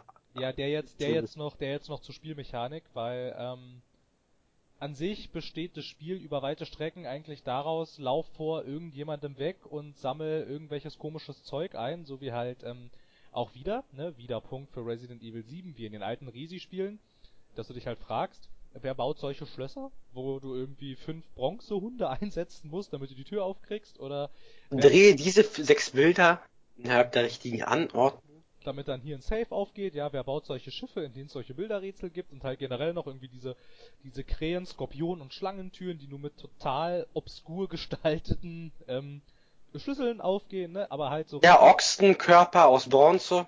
ja, genau, halt so, ähm, halt so, äh, richtig schön, richtig schöne, absurde, ähm, Schlüsselmechanismen, also dem alten, dem alten Resident Evil Fan wird bei dem Anblick das Herz aufgehen, weil er denkt, ach, super lächerliche äh, Schließkonstruktionen, finde ich super. Ich fand's ja auch super. Ja, fand ich auch, aber halt ähm, dann im letzten Teil tatsächlich musst du dann keinen abgefahrenen Schlüssel finden, du musst auch keine abgefahrenen Bronzestatuen finden, nein, du musst zwei Keykarten finden. Boah, das ist ein Ding. Ja. Ne, und dann kommst du halt da äh, in diesen recht coolen ähm, Bereich bei Lukas rein irgendwie und da ähm, geht das Spiel tatsächlich so Gameplay-technisch und auch ähm, präsentationsmäßig irgendwie, ja genau, stilistisch irgendwie eine ganz andere Richtung, ne? aber auf einmal irgendwie bist du halt dann in, äh, irgendwie in so einer Scheune und ähm, Lukas macht dann halt so Rockmusik an und wirft dir irgendwie ein paar Gegner vor den Latz irgendwie und moderiert. So ein bisschen Saw-mäßig. Er moderiert es, er macht auch eine große Gaming-Show nach dem Motto, Ja, genau. um deine Überlebensfähigkeit zu testen. Genau, genau. Und dann metzelst du dich halt irgendwie so durch und dann kommst du halt ähm, in diesen in diesen Rätselraum und so und sagt ja auch vorher, so du legst jetzt bitte hier deine ganzen Waffen ab und wie wir auch herausgefunden haben, ist das Spiel nicht so blöd und merkt, wenn du es bescheißen willst und da irgendwelche Waffen mit reinnehmen möchtest, geht nämlich nicht. Und ähm, ja, Augenzwinker. Und ähm, wir hatten es vorher schon angesprochen, dass wir eine Kassette gesehen hatten ähm, mit Happy Birthday, wo es halt um so ein Rätsel ging. Ich finde, das können wir jetzt komplett eigentlich vorwegnehmen. Also, Wir können das erklären, was da passiert, wer da ist, wer da, wa- warum das Ich passiert. würde jetzt eigentlich, das Rätsel würde ich jetzt eigentlich auch ungern spoilern, ist ja, finde ich, also, Ja, okay, dann sagen wir, es ist ein großer Rätselraum à la Saw, genau, es geht halt, es geht, es geht halt weniger brutal und da ist halt der Typ, der, der ähm, Kameramann aus The Beginning Hour, irgendwie, ich glaube, Clancy, Genau. Clancy Travis oder so hieß der, glaube ich. Lance Travis war der Moderator, der da in der Leichenhalle da versch- verscharrt war. Das war irgendwie, Ja, der war der Kameramann, als du Doch, das war The Clancy, ja, Hour- doch, als, als, ja, ja, als, doch, als hast du recht. Beginning Hour äh, in den Rekorder gelegt hast, stand oben links Camera äh, Clancy Clancy, Travis. Clancy, Clancy Travis. genau, genau, sorry, ich, das habe ich jetzt verwechselt. Das soll vorkommen. Na halt auf jeden Fall, ähm, spielst du halt mit dem das erste Mal dieses Rätsel. Und ähm, ähm, spielst dann, also kommst dann halt mit äh, Ethan genau in den gleichen Rätselraum von ähm, von ähm, Lucas und halt beim zweiten Mal irgendwie musst du halt so Musst du auf anderer Finesse arbeiten. Genau, musst halt so ein bisschen überlegen irgendwie, wie du jetzt halt, ähm, wie du jetzt halt Lukas Rätsel hier quasi so ein bisschen austrickst und das mehr oder weniger kaputt machen kannst, weil du den, weil du den Ausgang des ersten Rätsels ja quasi schon kennst und mit dem ist man nicht so wirklich zufrieden und deshalb sucht man nach einer, nach einem alternativen Weg. Und so, und das war schon, war schon ganz cool. Ich fand dann auch mal ganz nett irgendwie, dass es halt quasi so eine Art Puzzleraum gab irgendwie. Ich fand's mal ganz cool, dass halt tatsächlich irgendwie in so einem, ein bisschen, bisschen Gaming Room bist, ja. ja, ein bisschen wie so ein Live-Escape Room, so, in die wir leider, also den ich, also so einen würde ich gerne mal betreten, hat leider noch nicht funktioniert. Ja, ich würde das ich würde den halt nicht gern betreten. So und so einen live ist Nein, so einen, so einen natürlich nicht, ne, und es geht halt irgendwie darum, dass du, ähm, dass er halt das erste Mal, also es sagt er sowohl Lukas, also Lukas sagt es sowohl, ähm, dem Kameramann als auch Ethan dann, ähm, äh, finde hier raus, ohne dass du einen gewaltsamen Tod stirbst und jetzt mach mal. Ja. Ne? Und dann machst du halt mal. Und fand ich als Abwechslung ganz nett und ich hätte dann, kam dann auch zu dem, zu dem Entsch- Entschluss, dass es, ähm, denn das vielleicht noch so, noch so ein Kritikpunkt, den ich als alter Resident Evil Spieler hab, irgendwie hätte es halt ein bisschen weniger von diesen Molded Gegnern gegeben und vielleicht ein bisschen mehr so coolere Rätsel, die man hätte lösen können. Das erste Resident Evil in diesem Anwesen zum Beispiel, da gab's recht viele Rätsel dieser Art, die man lösen konnte und dafür gab es halt echt in der Tat nicht so sonderlich viele Zombies. Und das wäre vielleicht ein bisschen cooler gewesen, weil ich diese Molded Gegner echt ziemlich anstrengend und nervig fand. Aber dieses Rätsel zum Beispiel fand ich ziemlich cool eigentlich. So vor allem, mal, Ich vor allem da fand sie nicht schlecht, aber ich fand es auch nicht gut. Auch, da konnte man auch, da konnte man auch drauf kommen. War so ein Rätsel, das konntest du lösen und der Lösungsweg war nicht total absurd. Ja. Irgendwie das kritisiere ich immer gerne an diesen Anführungsstrichen Comedy-Adventures. Das sind so abstruse und idiotische Lösungswege zum Teil, dass du da, wenn du da normal drüber nachdenkst, es eigentlich unmöglich ist, dass du da drauf kommen kannst, weil es einfach total absurd ist und meistens über meistens über Trial and Error funktioniert, aber es ging halt da nicht, sondern und wenn halt wirklich mal dir da diesen, die, dieses ganze Rätselareal angeguckt hast und alles, da kann man drauf kommen. Auch wenn man vielleicht zuerst denkt, hör, was soll ich denn jetzt hier tun, das macht ja alles keinen Sinn, macht es am Ende schon. Ja. Fand ich cool. Glaube ich. Glaube ich. Also ich fand den, so den Live Escape Room eigentlich am besten. Ja, eigentlich super. Ja, der war schon ganz cool. Vor allem auch, auch ziemlich böse. Vor allem dann auch, wie du halt so am Anfang irgendwie, ne, drehst du dich halt so um und dann sitzt da so ein Aufziehklauf mit so einer Kerze in der Hand und du siehst halt nichts außer diesen im Kerzenlicht schimmernden Aufziehklauen und das war schon irgendwie ziemlich, das sah schon wieder so gruselig aus. Oh ja. Ja, atmosphärisch auf jeden Fall nach wie vor, also, also, also das kann das Spiel durch die Bank weg echt gut, es ist atmosphärisch echt sehr stark. Man kann es, man kann es gar nicht oft genug betonen, wie atmosphärisch stark es ist. Gut. Hast du noch was? Es ist sehr atmosphärisch und stark. Nein, eben nicht. Weil ich finde, über die Spielmechaniken könnte man schon eine Menge reden, aber ich finde, wir haben über die Spielmechaniken als eigentlich genug geredet. Was man noch sagen könnte, die Grafik mit dem volumetrischen Licht, das, wär, das wär, die, ist, die ist gut gelungen. Technik. Das ist ja keine Spielmechaniken, das ist ja Technik. Ja. Na gut, auf technischer Seite kann man dem Spiel eigentlich, glaube ich, relativ wenig vorwerfen. Das Motion Capturing fand ich unglaublich gut. Also so die ganze... Und glaubwürdig vor allem. Ja, ne, die ganze Charaktermimik und alles und auch so, wie sich die Charaktere bewegt haben, wie die animiert waren und halt auch so Mimik, Gesichtsausdrücke und alles, das sah echt gut aus. Sehr gut gemacht. Ja, die Grafik fand ich eigentlich, also nachdem wir dann eine Dreiviertelstunde im Grafikmenü verbracht hatten, bis wir bis wir dann endlich mal äh, diesen blöden Krissel weg hatten, der über den ganzen Schatten lag. Kleiner Tipp, ja. ihr müsst die Skalierung auf zwei stellen und den und den äh, und den Renderer auf Interlacing. Dann sieht's schön oh. aus und läuft flüssig. Richtig. Ja, hat eine Weile gedauert, aber ansonsten also es hatte ein bisschen Kantenflimmern, auch weil ich meine, auch wenn du den stärksten Filter reingehauen hattest beim Anti-Aliasing, aber das war dann so dezent, das hat nicht mal mehr mich gestört. Ich bin ziemlich allergisch gegen Kantenflimmern. Muss man mal, muss man vielleicht dazu sagen. Aber hm, Kantenflimmern, ne. Müll. Ich hab Kantenflimmer auf dem Spiel. So, ich hole mir einen neuen Rechner, der, der alte kommt in die Mülltonne geschmissen. So, am Stück. Baff. Ja, ganz so schlimm, ganz so schlimm vielleicht. ähm, ja, aber ich will auch schon gesagt, dieses, äh, dieses äh, volumetrische Licht mit diesen einzelnen Lichtstrahlen und alles und die Reflexionen an feuchten Wänden, also einer Grafikhure geht da das Herz auf. Ja. Es ist schon sehr hübsch, das muss man wirklich sagen, schon sehr hübsch. Haben sie auch gut gemacht. Ja, und ansonsten Technik, ja, puh, ja. Die Soundkulisse war Hammer, ne? die Grafik war auch der Hammer, wenn du mich fragst, nachdem man es gut eingestellt hat. Absolut, es ist gut synchronisiert gewesen. Also, also wir haben es auf Englisch gespielt mit ähm, deutschen Untertiteln. Genau, mit deutschen Texten und deutschen Untertiteln. Also an der englischen Synchro habe ich habe ich eigentlich gar nichts auszusetzen, so wirklich. Ich war ich war sehr ich war sehr überrascht, dass ich äh, nirgendwo Troy Baker rausgehört habe. Bestimmt spricht er irgendwo mit, aber ich habe ihn nicht erkannt. Ja, aber ist doch halb so wild. Ja, aber das ist doch der Typ, der in jedem Videospiel spricht, also gefühlt jedenfalls. Na gut, ansonsten gibt's zur Technik, weiß nicht. Na gut, die Steuerung hatten wir schon angesprochen, der spielt sich ein bisschen panzerig, der Typ. Aber ansonsten gibt's zur Technik jetzt eigentlich gar nicht so viel zu sagen. Achso, äh, vielleicht, also ich bin mir ziemlich sicher, dass das ein PC-Port war. Da kann man bei ähm, japanischen Unternehmen eigentlich meistens von ausgehen, dass da ähm, für Konsole entwickelt wird und dann auf den PC portiert. Dafür war es sehr anständig. Ja, er war gar nicht schlecht, aber wir haben den auch nicht wirklich lange mit Maus und Tastatur gespielt. Im Gegenteil, wir haben eigentlich bei der erstbesten Gelegenheit, sogar weil die Maus nicht so wirklich super war, ja. weil es halt der Maus schlecht gestellt hat, haben wir den Controller benutzt.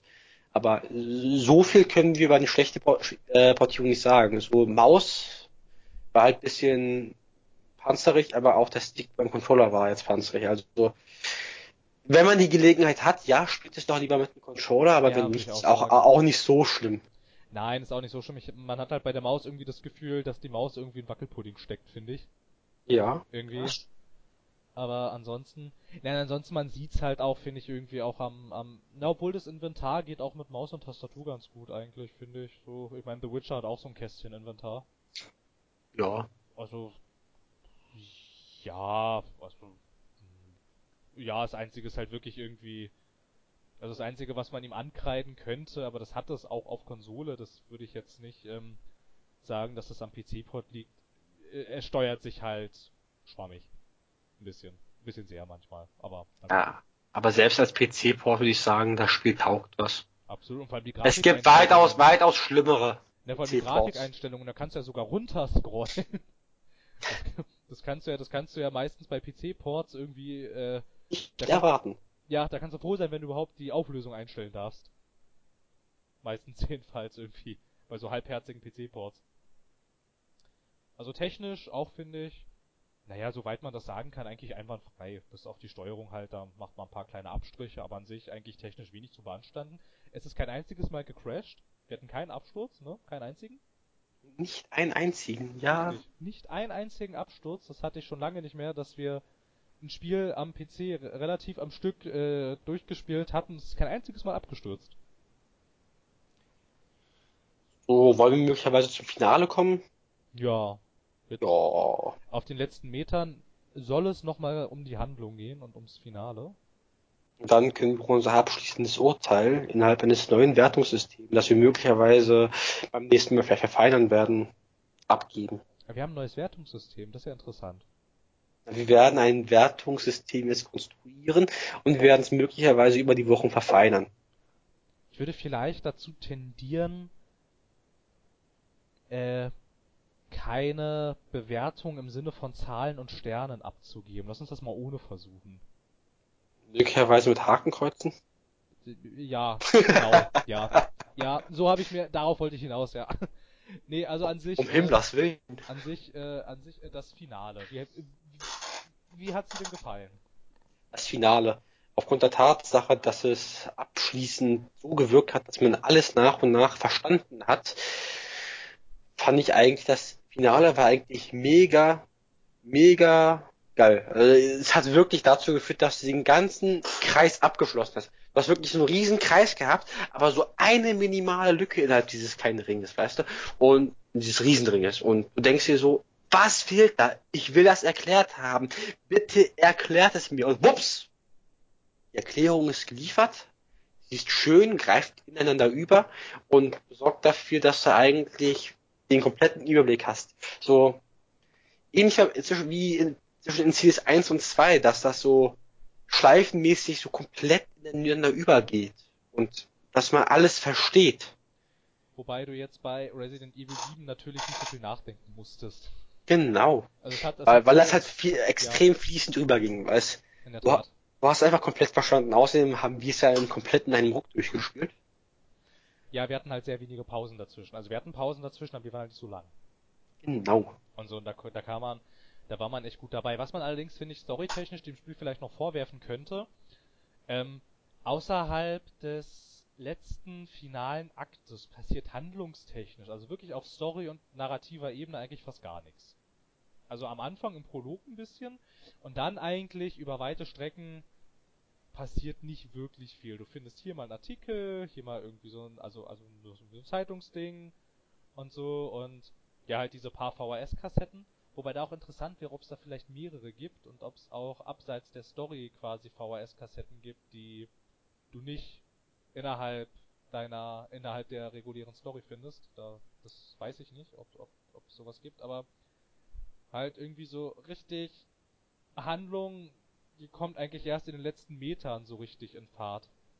Oh, also da würde ich dir im kompletten, da würde ich einfach nicht komplett widersprechen, aber ich finde, Handlung und Erzählung gehen mehr oder weniger Hand in Hand ineinander über innerhalb des Gameplays. Also wir haben jetzt kein komplettes Öl- und Wasserprinzip. Also man, an manchen Stellen gibt es schon Cutscenes und da wird es so Öl-Wasser-Prinzip mäßig abgehandelt. Aber innerhalb, innerhalb des Prinzips kann ich einfach sagen, dass Geschichte und Gameplay gut miteinander verbunden worden sind über das gesamte Spiel. Ich, und ich finde, auch wenn du jetzt sagst, dass handlungstechnisch so viel passiert ist, okay, wie, wie, das, wie das kann man ja sehen, wie man will, aber ich finde, dass du bei Jack ein bisschen was über die Frau erfährst, dass du auch draußen zum Beispiel, während Jack dich im Haus jagt, du im zweiten Stock aus dem Fenster rausguckst und du siehst halt diese alte Frau mit der Laterne durch das Haus laufen, dass du die Videokassetten findest und Hintergründe er- findest. Das, ich finde, da passiert schon irgendwas. Man versucht, dir eine zusammenhängende, fließende Geschichte zu erzählen, die Hand in Hand, so wie mechanische Teile wie Zahnräder ineinander greifen.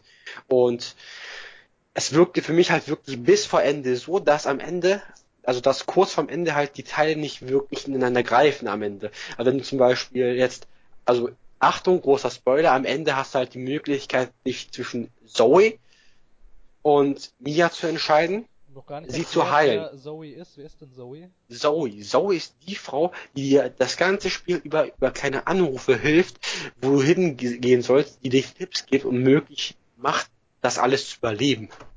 Das ist Zoe. Und da, am Ende hast du halt die Möglichkeit, ihr oder ihr das Serum zu geben, um sie zu heilen. So. Und an dem Punkt fand ich, da hat es langsam, also es hat Sinn gemacht, dass hier eigentlich theoretisch Schluss wird. Aber dann wäre innerhalb der Zahnräder ein viel zu großes Loch und du hättest halt keinen abgeschlossenen Kreis und kein komplettes Verständnis. Und da muss ich sagen, da hat es erstmal nicht so gut gegriffen. Aber im Gesamt möchte ich einfach sagen, für mich persönlich ist da halt einfach das ganze Spiel über irgendwas passiert. Irgendwie wurde dir irgendwann Handlung mit draufgegeben. Ob das durch Zettelchen oder durch Endgegner oder durch irgendwelche Wandbemalungen klar geworden ist. Zum Beispiel, es gibt dieses kleine Mädchen, Evelyn zum Beispiel. Du bist, du bist jetzt im, am zweiten Akt im alten Haus angelangt, da wo Marguerite rumläuft. Und an der Wand steht vollkommen in Blut. Geh nicht nach oben, sie ist da oben, du sollst nicht nach oben, so nach dem Prinzip. Und weißt du noch, als ich gesagt habe, stell dir vor, das ist gar nicht Marguerite gemeint, sondern irgendjemand anders.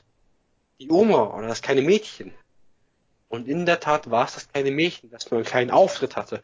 Aber im Großen und Ganzen denke ich, dass das Spiel dir handlungstechnisch über immer was erzählt hat. Naja, ich weiß nicht, da würde ich nur zum Teil zustimmen. Ich meine, du hattest ja in der Tat ganz, ganz richtig gesagt, wäre das Spiel vorbei gewesen nach der Entscheidung, ob du jetzt Mia dieses hergestellte Antiserum gibst oder Zoe, hättest du storytechnisch absolut überhaupt keine Ahnung von gar nichts gehabt. Weil Genau. dann nämlich der gesamte letzte Abschnitt, in dem, wie ich finde, eigentlich die gesamte Story innerhalb äh, dieses Kapitels quasi abgehandelt wird. Aufgedeckt. Ja, wäre das halt quasi Ja. weg gewesen, finde ich, ähm, greift die Argumentation nicht mehr so, dass dir das ganze Spiel über irgendwas erzählt wird, weil wer das hätte das nämlich am Ende gar nicht stattgefunden, wären wir handlungstechnisch nach Resident Evil 7 eigentlich genauso schlau gewesen wie davor. Weil wir überhaupt keine Ahnung gehabt hätten, was da jetzt irgendwie, äh, was da irgendwie passiert ist und warum die so sind, wie sie sind und was sind das eigentlich für Schimmelpilzviecher und warum sind die eigentlich so durchgedreht, warum sterben die alle überhaupt nicht? Wer ist eigentlich diese Oma und wer ist dieses Kind? Was macht denn dieses Kind da eigentlich und alles? Ähm, das hätte uns niemand erzählt, wenn es quasi dieses letzte Kapitel auf dem Schiffscontainer nicht gegeben hätte. Das stimmt ja, aber ich, worauf ich hinaus will, dass selbst ihr in Stellen, wo denke ich niemand was hätte erzählen müssen, beziehungsweise es wir ja schlecht finden, doch irgendwo irgendwie was erzählt wurde. Zum Beispiel als Marguerite das Haus geirrt hat und irgendwie darüber geredet hat, dass sie Mia finden wird und dass sie das alles nur wegen dem Geschenk von Evelyn tun wird. Also du hörst von den Charakteren, was sie da murmeln, da- daraus kannst du vielleicht versuchen, eine Theorie aufzubauen innerhalb des Spiels. Und das finde ich, das finde ich so interessant daran, weil du hörst immer diese Evelyn, aber du siehst sie halt nie. Und alle reden über sie, über sie, ihre Gabe, über Naja. ihr Geschenk. Naja, sie Und- reden ja nicht per se von Evelyn. Sie sagen immer nur, ich mache das aufgrund ihrer Gabe, akzeptiere ihre Gabe. Jetzt nimm ihre Gabe an. Aber richtig über Evelyn oder Evie reden sie auch erst relativ zum Schluss. Davor, davor ist Evelyn immer nur sie oder die oder oder oder Das kleine oder Mädchen. das, oder das Mädchen Mä- oder so, aber sie wird halt nie wirklich beim Namen genannt. Bis du halt an der Stelle warst, an der du sie das erste Mal selber richtig gesehen hast, dann wird das Kind auch, ha, ist ja witzig, dann wird das Kind beim Namen genannt. Haha. ähm, ähm, und ja, ich weiß nicht, also ich finde, es hätte zwischendrin ruhig ein bisschen mehr erzählen können, weil halt theoretisch, rein storytechnisch, hätte es gereicht, wenn du den ersten Akt spielst und dann gleich quasi rüber zu Lukas gehst und die beiden Mädchen da befreist und dann rüber zum Finale gehst. Es hätte storymäßig hätte das völlig ausgereicht, weil eigentlich zwischen erstem, also zwischen Prolog und erstem Akt und dem Finale storytechnisch eigentlich nichts Relevantes passiert. Du läufst halt in dem Haus rum und läufst halt in dem Haus rum. Und so, und ob du ob, ich meine, ob, ob du da jetzt mal einen Artikel findest irgendwie oder ein Bild von irgendwelchen Bergen, in dem ähm, das, erste Resident Evil Spiel. Die Arklay-Berge. So, genau, die Arklay Mountains oder ähm, irgendeinen Artikel, dass ähm, Menschen verschwinden und so. Das ist ähm, nett zu wissen, aber ergibt sich eigentlich auch aus dem Kontext. Also das muss man jetzt nicht per se noch sagen. Also ich finde, es macht ähm, narrativ in der so Mitte des Spiels spart es relativ viel und knallt dir dann halt quasi am Ende alles vor den Latz. Obwohl es das am Ende tatsächlich recht gut macht, aber so Das finde ich aber auch gar nicht so schlimm. Ja, aber halt, es zieht dich eigentlich, ja, ich weiß auch nicht, also es zieht dich eigentlich nur durch, weil du quasi wissen willst, was in dem Haus passiert ist und aber bis du wirklich weißt, was in dem Haus passiert, ich finde, damit lässt sich das Spiel sehr viel Zeit und ich finde auch, also ich meine klar, die Auflösung ist dann gut. Das, ich will, das will ich ja gar nicht in, in, ähm, in einem Frage Direkt ziehen. Aber es hätte dir am Anfang, finde ich, durchaus, also nicht am Anfang, aber halt in diesem Mittelteil hätte es dir durchaus immer mal so ein bisschen mehr Punkte geben können, vor allem wenn sie immer halt quasi über ihre Gabe reden und so. Und das bleibt halt so lange im Dunkeln, dass du halt die ganze Zeit fragst, ja, was ist denn ihre Gabe und von wem ist die eigentlich? Und bis du halt mal auf den Trichter kommst, dass es da noch irgendwie so ein kleines Mädchen gibt, ist das Spiel schon fast vorbei eigentlich. Und davor ich so, ja, was ist denn nu hier? Ja, das, okay, da, da muss ich dich schon irgendwie hinzugeben. Aber alternativ könnte man auch sagen, es gibt ja Leute, die mögen das Mysterium und sie, am Ende alles auf einmal aufzudecken, das, das kann schon auch handlungs technisch für die Erzähler leichter wirken, als das überall verstreut äh, zu verteilen. Ja, Man kann das so oder so sehen, aber ich finde, also seien wir ehrlich, Resident Evil 7 wird kein Oscar gewinnen. Aber ich finde, so wie es. Ist ja auch kein Film. Ja, ich weiß, aber so wie es gemacht haben, so wie es probiert haben, finde ich schon, das Spiel als solches ist an sich schon gut gelungen, auch von der Hand, auch wenn es in der Mitte ein bisschen leichter war. Aber ich finde, an keinem Punkt des Spiels hat mich das Spiel wirklich ähm, dunklen, äh, im Dunkeln irren lassen aufgrund der Handlung. Da gab es immer irgendwo irgendwie paar Schnipsel, die erklärt haben, dass hier irgendwie noch was los ist. Aber nicht unbedingt was los ist oder wie das los ist, aber hier ist irgendwas los und du willst ja dieses Mysterium aufdecken. Deswegen bist du ja hier, du willst eine Frau befreien. Ja, na klar. Also ich meine, für uns hat es jetzt als Motivation gereicht. Ich kann aber völlig verstehen, wenn irgendjemand sagt, mir reicht es als Motivation nicht, dass ich wissen will, was hier los ist. Ich finde das unrealistisch, dass der Charakter nicht zum Beispiel die Flucht ergreift und seine Frau, die ihn mehrfach versucht hat umzubringen, halt einfach links liegen lässt. Ich könnte verstehen, wenn jemand so argumentiert, weil das auch irgendwo Sinn macht. Ja, das habe ich, das habe ich ja auch gesagt. So, so an dem Punkt du hast mir auch irgendwie zugestimmt an dem Punkt, wo sie die Hand abgesägt hat. Da hast du auch, glaube ich, zugestimmt, so, ja, okay, jetzt könnte ich langsam nachvollziehen, wenn du den Kopf abhacken willst oder so. Ja, halt, ich könnte es verstehen, ich würde es nicht so machen, aber ich könnte es verstehen, wenn jemand sagt, das ist, ähm, was soll ich denn hier noch? Ich würde gehen, sobald ich, ähm, den Hof betreten habe. Ich meine, theoretisch, sobald du den Hof betreten hast, könntest du auch einfach abhauen quasi. Das würde ja gehen. Ja, ja, das könntest du, aber wie wir auch gesehen haben, ist, wäre das nicht so leicht gewesen. Äh, wieso im Hof selber war doch gar nichts bis kurz vor Schluss. Also aufgrund der Tatsache, ich möchte jetzt hier nicht spoilern, aber ich muss irgendwie, also in der, in der letzten Sequenz, wenn man entscheidet, wen man heilt, ab dem Punkt flüchtet man auf einem kleinen Schlauchboot und dann wird man durch dieses Schleimzeugs halt aufgehalten und zurückgeworfen. Und ich bin mir ziemlich sicher, innerhalb der Handlung würde es ja auch Sinn machen, du bist da zu sehr in dem Stuff jetzt drin und vielleicht rufst jemanden oder da irgendwas, dass halt hier alles beseitigt wird. Deswegen wirst du trotz all dem irgendwo abgefangen. Halt durch den Schleim in den Sümpfen da oder halt auf dem Heimweg über die Straßen sind da könnte auch irgendwo Schleim verteilt sein und dich einfach wegreißen. Also ich will halt nur sagen, auch wenn du einfach abgehaut wärst, das Spiel wäre weitergegangen. Irgendwie. Ja, aber ich glaube auch halt an dem Moment, an dem du da halt auf diesem Hof bist, bist du auch als Ethan schon so weit, dass du, ähm, dass du halt selber schon auf den, auf den Gedanken kommst, wenn ich jetzt hier abhaue, ist das glaube ich eine schlechte Idee, weil man dann auch irgendwo, weil er, weil man dann natürlich auch irgendwo dann so argumentieren könnte, dass er jetzt eigentlich irgendwie schon versuchen muss, dass das hier alles irgendwie, äh, aufhört, quasi, weil dann nicht auszumalen ist, was für ein Ende das nehmen könnte, wenn er es nicht aufhalten würde. Ja, so, aber deshalb, da- das, das macht er dann ja letzten Endes auch. Also ich meine, er, also er ist dann ja schon darauf aus, irgendwie das auch alles zu beseitigen, was da so und genau, seine Prinzessin da zu befreien aus den Fängen des bösen Schmatschgottes, sage ich jetzt mal. Ja, genau. Ja, also, was ich allerdings wieder gut finde, dass egal was für ein Schnipsel, egal was für eine Kinderzeichnung, egal was für Briefe und egal was für andere Egal, was man findet. du, du gefunden hast, das macht alles Sinn am Ende. Das war schon Genau, sehr cool. es Also ist sehr ich das- authentisch. Es gab doch an einer Stelle auf, an, in, im äh, Kinderzimmer oder irgendwo in der Nähe des Kinderzimmers gab es irgendwie so ein Bild mit einem zerbrochenen Riesentanker drauf. Und da waren irgendwie war ein bisschen Feuer. Genau, das war eine Kindermalerei, Waren da, ja, waren da irgendwie so schwarze, schwarze Wuselviecher, die so ein bisschen aussahen wie Menschen und so. Und wir hatten das dann gesehen und dachten, was? So, ne, wie passt denn das jetzt hier rein?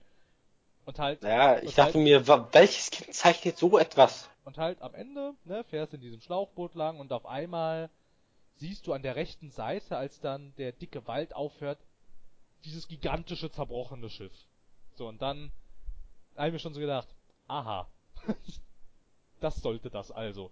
Und diese schwarzen Wuselmonster haben dann halt auch Sinn, Sinn ergeben. Diese, die waren nämlich in und drumherum.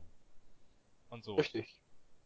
Und halt, ähm, ja, das Finale an sich, ich fand's dann vielleicht, obwohl man dem Spiel ja ähm, vorwerfen könnte, es sei recht kurz, fand ich das Finale irgendwie dann doch, ich finde dieser Abschnitt in dem Boot, der hätte nicht mehr so lang sein müssen irgendwie, also ich fand's dann ein bisschen, ähm, anstrengend dann doch, dass man in dem Boot dann doch noch so viel machen musste. Irgendwie. Ja, musstest das war- reparieren, Du musstest dann da hoch, dann musstest du da wieder runter, dann musstest du da wieder irgendwas einsetzen und dö, dö, dö. Aber halt wieder was narrativ auf dem Boot alles passiert, das fand ich halt sehr gut. Ich fand es halt nur nervig, dass das dann nochmal so gestreckt war irgendwie. Also ich muss ehrlich sagen, das mag für uns wirklich gestreckt gewirkt haben, weil wir uns vielleicht einfach nur dumm angestellt haben. Aber ich habe mir auch im Nachhinein halt angeschaut, wie andere Leute das gespielt haben. Und ab dem Punkt, wo man sich halt um den letzten Endboss gekümmert hat und dann entschieden hat, welche, wen man heilt, dem Punkt hat der Typ das in weniger als 20 Minuten durchgespielt. Mehrere Leute. Und vielleicht haben wir uns so dumm angestellt, aber es wirkte doch sehr gestreckt. Aber dafür war mindestens die Handlung sehr nachvollziehbar und in sich gekehrt, machte das alles wundervoll Sinn und hat uns eigentlich als Spieler glücklich gemacht.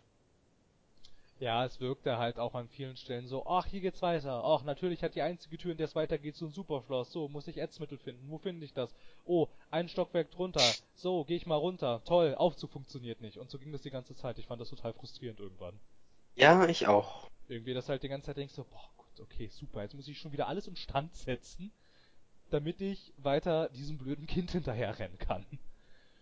Aber als man dann damit fertig war und alles und sich das Ende abzuzeichnen schien, fand ich es ziemlich cool. Ich fand dann halt, es hätte am Ende halt echt nicht mehr so lange sein müssen, aber so an sich, ähm, das war schon cool und ich bin ja echt so ein Fan davon. Das fand ich, das hatte ich auch bei ähm, in der Titanfall 2 Folge erwähnt, dass ich irgendwie cool finde, wenn du irgendwo lang läufst und dann quasi Zeitsprung ist in der und du siehst halt, wie das alles aussah, bevor dieses verheerende Ergebnis ein, ähm, äh, nicht Ergebnis, Ereignis einsetzte und so und du dir und ich dann halt auch ähm, das, was auf dem Schiff passiert ist, da hatten wir auch zuerst gedacht, da kommst du ja auch zuerst irgendwie nicht wirklich darauf, was das jetzt irgendwie mit dem zu tun hat, was in dem Haus passiert ist, weil sich, weil das, weil es zuerst zuerst so schien irgendwie, als würde jetzt hier ein komplett neuer Handlungsstrang erzählt irgendwie, aber halt es lenkt dann halt am Ende, macht es echt so diesen coolen Schwenker, dass es halt an dem anschließt, dass das, was in dem Schiff passiert ist, sehr maßgeblich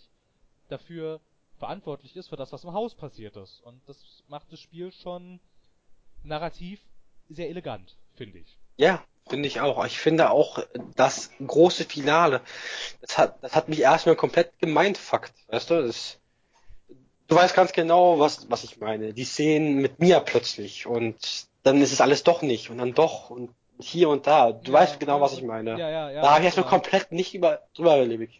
Ja, ja, ja, und wo dann halt, und wenn dann halt irgendwie auch so rauskommt, so, aha, das war also der Babysitter-Job. So, ne? Auch so denkst, mhm, Ja. okay, ja, alles klar. Und dann halt auch, ähm,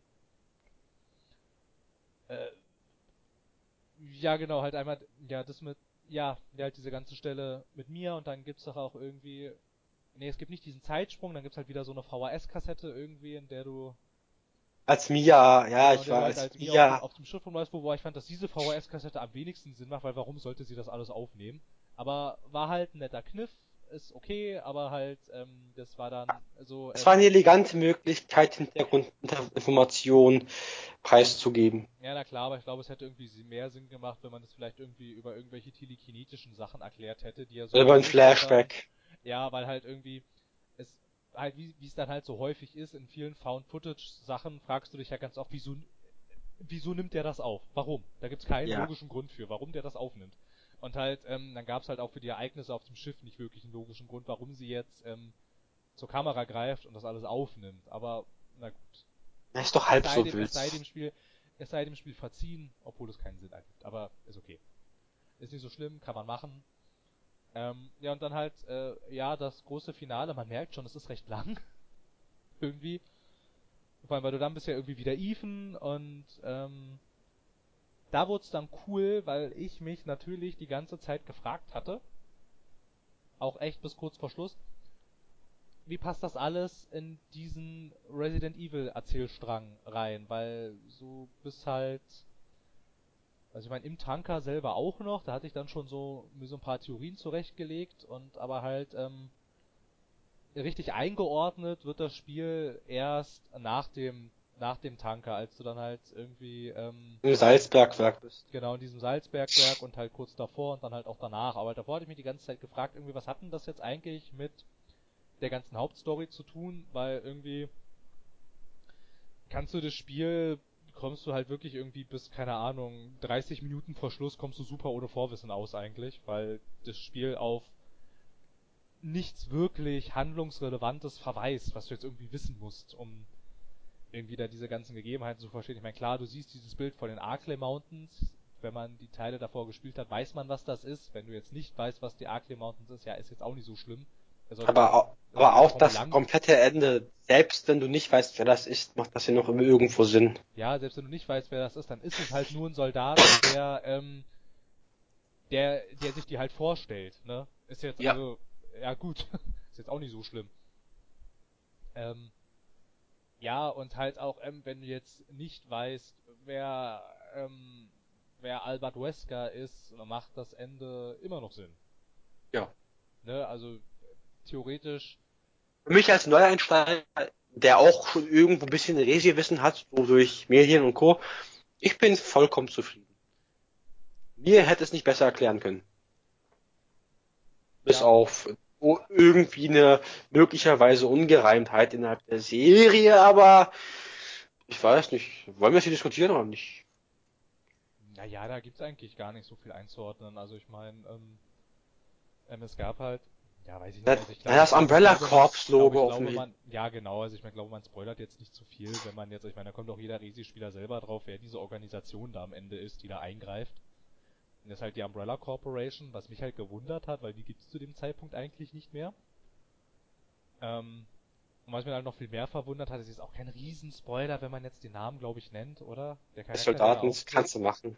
Ja, ich meine dann am Ende, ähm, am Ende liegst du halt da und kämpfst gegen den riesen mutierten ähm, Bossgegner und kommst halt selber schon auf den Trichter, das wird doch nix hier. Irgendwie die, äh, das Viech zerreißt mich doch in Stücke und dann ähm, kreisen halt so, so Hubschrauber und die werfen dir eine Waffe zu und die Waffe heißt halt zum Beispiel Albert 01. Ne? Also wahrscheinlich angelehnt an Albert Wesker, wirklich erwähnt wird's nicht, also wahrscheinlich ist es eine Anspielung darauf und halt dann am Ende als du das Viech besiegt hast, dann ähm, landen diese, das sind ja nicht wirklich Soldaten, landen halt diese Sicherheitskräfte und der Typ, der dir dann aufhilft, stellt sich vor mit ähm, Redfield. Und es ist, also der sieht auch aus wie Chris Redfield und ich bin mir auch sehr sicher, dass das Chris Redfield ist. Er hat doch gesagt, er ist Chris Redfield. Nee, er hat nur gesagt, er ist Redfield. Ich habe hier nochmal angeschaut. Er, er meinte, ich bin Chris Redfield. Ja, also in den Untertiteln und ähm, audiotechnisch sagt er Redfield, nice to see you. Und dann sagt dein Charakter, wieso hat denn das so lange gedauert? Ja, das, war, das fand ich aber auch lustig. Also an manchen Enden war es echt super, weil er es einfach mit Humor genommen. Ja, genau. Und so, ne, und der hilft dir dann halt auch hoch irgendwie, ne, und dann scheint vermeintlich alles gut zu sein. Ähm, der geneigte Resident Evil Spieler wird sich ähm, allerdings äh, zwei Fragen stellen. Erstens, warum zur Hölle arbeitet Chris Redfield für die Umbrella Corporation? Na gut, drei Fragen. Die zweite Frage, wo kommt die denn jetzt auf einmal wieder her? Weil, also ich meine, ähm, sie existiert eigentlich schon in Resident Evil 5 nicht mehr. Also sie wird ähm, zwischen zwischen 4 und 5 irgendwann aufgelöst, weil halt diese ganzen Machenschaften ans Licht kommen und da, daran ist Chris Redfield eigentlich maßgeblich beteiligt. Also der ist maßgeblich am Fall von dieser Umbrella Corporation beteiligt und halt ähm, ähm, drittens dann ist das jetzt überhaupt für Ethan und Mia eine Rettung, wenn sie von der Umbrella Corporation abgeholt werden? Weil die eigentlich nicht wirklich dafür bekannt sind, dass sie Leute, die sie in Gewahrsam nehmen, auch wieder gehen lassen. Und das sind auch die Sachen, die ich mich gefragt habe irgendwie. Also ich meine, warum zur Hölle arbeitet der für die? Das kann ich irgendwie nicht so nicht nicht so einordnen. Und also ich meine, da gibt es natürlich die wildesten Theorien und Spekulationen, warum das jetzt so ist und so. Und ähm, ja, keine Ahnung. Und sie sagen ja auch, also es ist ja, sie haben es ja auch explizit gesagt gehabt, also die Leute bei Capcom, es ist Resident Evil 7. Das ist kein Reboot der Reihe, es ist kein Reboot des Erzählstranges, quasi. So, ich ich habe mir gerade noch mal so eine Theorie durchgelesen, ich habe mir auch so ein Video kurz angeschaut und ja, du hast doch recht. Er sagt nicht, ich bin Chris Redfield, er sagt einfach nur, I'm Redfield. Genau. I'm Redfield, nice to bla bla bla, and I'm here to rescue you und dann... Ja, äh, yeah, was, ja, was about time? Ja, genau, ne, also was dauert denn das hier so lange? so, ne? Und, ja. Also, aber dann, nach dem Abspann, sieht man ja auch noch so eine Werbeeinblendung, ähm, kostenloser Zusatz-DLC, Not a Hero und halt rechts ist, ähm, halt Chris Redfield nochmal abgebildet. So, mit Waffe und wer da so steht und auf irgendwas schießt und hinter ihm noch so ein paar Leute und alles und. Also, die verrücktesten Theorien gibt es. Also was ich gerade gelesen habe, ja, Frage, ist das überhaupt der richtige Chris Redfield? Ist das nicht vielleicht nur ein Klon, der durch Umbrella geschaffen wurde, hier und da und hast nicht gesehen? Und rettet der sie bloß so wirklich? Und das würde ja auch Sinn machen mit Not a Hero und hier und da, also. Ja, genau. Man weiß Hero, ja nicht. Ja. Ja, genau, also, also, also dass dieses Not a Hero vielleicht auf Chris Redfield gemünzt ist und ähm, ich weiß nicht, ich habe mir jetzt keine Theorien darüber durchgelesen, aber gibt es irgendwie eine Erklärung dafür, warum Umbrella noch existiert jetzt auf einmal wieder? Hm, also ich habe keine gelesen, aber Google ist mein Freund. Und natürlich könnte es der Hörer oder die Hörerin selber machen, aber es wäre auch für den Podcast wichtig, beziehungsweise interessant. Naja, es wären ja eigentlich alles nur Spekulationen und Theorien, davon ist ja nichts klar eigentlich. Also es ist aber halt schon, ist aber halt auch schon ganz, ganz interessant. Es gibt auch in einem dieser Lightgun-Shooter spielt man auch ein Level ähm, als Chris Redfield, der halt, in so eine, der halt mal wieder in so eine Umbrella-Einrichtung eindringt und da ähm, lauter Akten und Daten klaut und die dann halt an die Öffentlichkeit schickt. So, also es ergibt jetzt halt aus ähm, Sicht der alten Teile und halt auch aus Sicht daraus, dass das ja ähm, vehement verteidigt wurde, dass es kein Reboot sei, ergibt es nicht wirklich viel Sinn, dass er ähm, eine Umbrella-Uniform trägt. Also, das würde mich in der Tat interessieren. Ach Gottchen, also ich, ich, ich lese gerade hier, also es gäbe die Möglichkeit, dass laut nach Umbrella Corps, ich habe mir das nicht komplett durchlesen können, Albert Wesker noch existieren könne. Und ich, hab, ich finde aber auch gerade keine Theorie, warum Umbrella irgendwo mal im siebten Teil vor, vorkommen sollte. Ja, ich verstehe es auch nicht. Und das Umbrella Corps Logo war auch plötzlich nicht mehr rot-weiß, sondern blau-weiß. Ja, das sah anders aus. Ja. Aber halt, stand aber auf dem Helikopter stand halt drauf, Umbrella Corp, Punkt. Genau. Also stand da drauf irgendwie, also wer weiß, was da, was da los ist. Also es gibt in ähm, Resident Evil 6 gibt es nochmal quasi so eine Terrororganisation, die sich formt, die heißt Neo, Neo Umbrella, die auch das alte Logo benutzen, aber die werden nach Resident Evil 6 eigentlich auch ausgelöscht. Also die gibt's dann auch nicht mehr. Eigentlich. Also, ich weiß nicht. Bleibt, ähm, bleibt spannend. Also jetzt gerade so dieses, äh, gerade dieses Ende mit Chris Redfield und der Umbrella Corporation äh, macht mich, äh, lässt mich, lässt mich gespannt auf diesen DLC für Frühling 2017 warten. Weil das würde mich, also das fände ich schon sehr eindeutig, dass es da um Chris Redfield geht, ne? Also ich meine, er ist immerhin, er ist immerhin auf dem Werbematerial. Ja. Und so, das könnte dann in der Tat noch ganz interessant werden. Also die Handlung ist nicht zu Ende, im Gegenteil.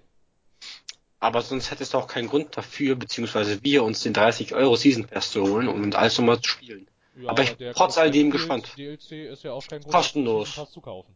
Das ist kostenlos. Richtig, ist ja kostenlose, kostenloser Story-Inhalt. Ja, da bin ich sehr gespannt drauf, irgendwie, was da jetzt noch passiert. Also es interessiert mich jetzt in der Tat. Also es gibt die Theorie, die Bakers Family ist hier ein ein Experiment der Umbrella Corp gewesen.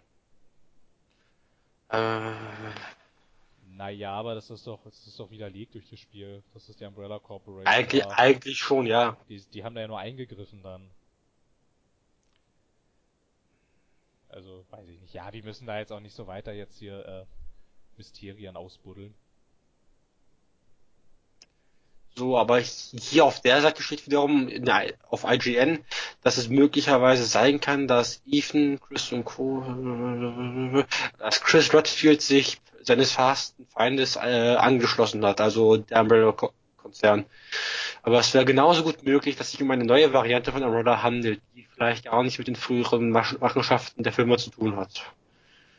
Ja, Äh. dafür würde sprechen, dass das Logo halt anders aussieht.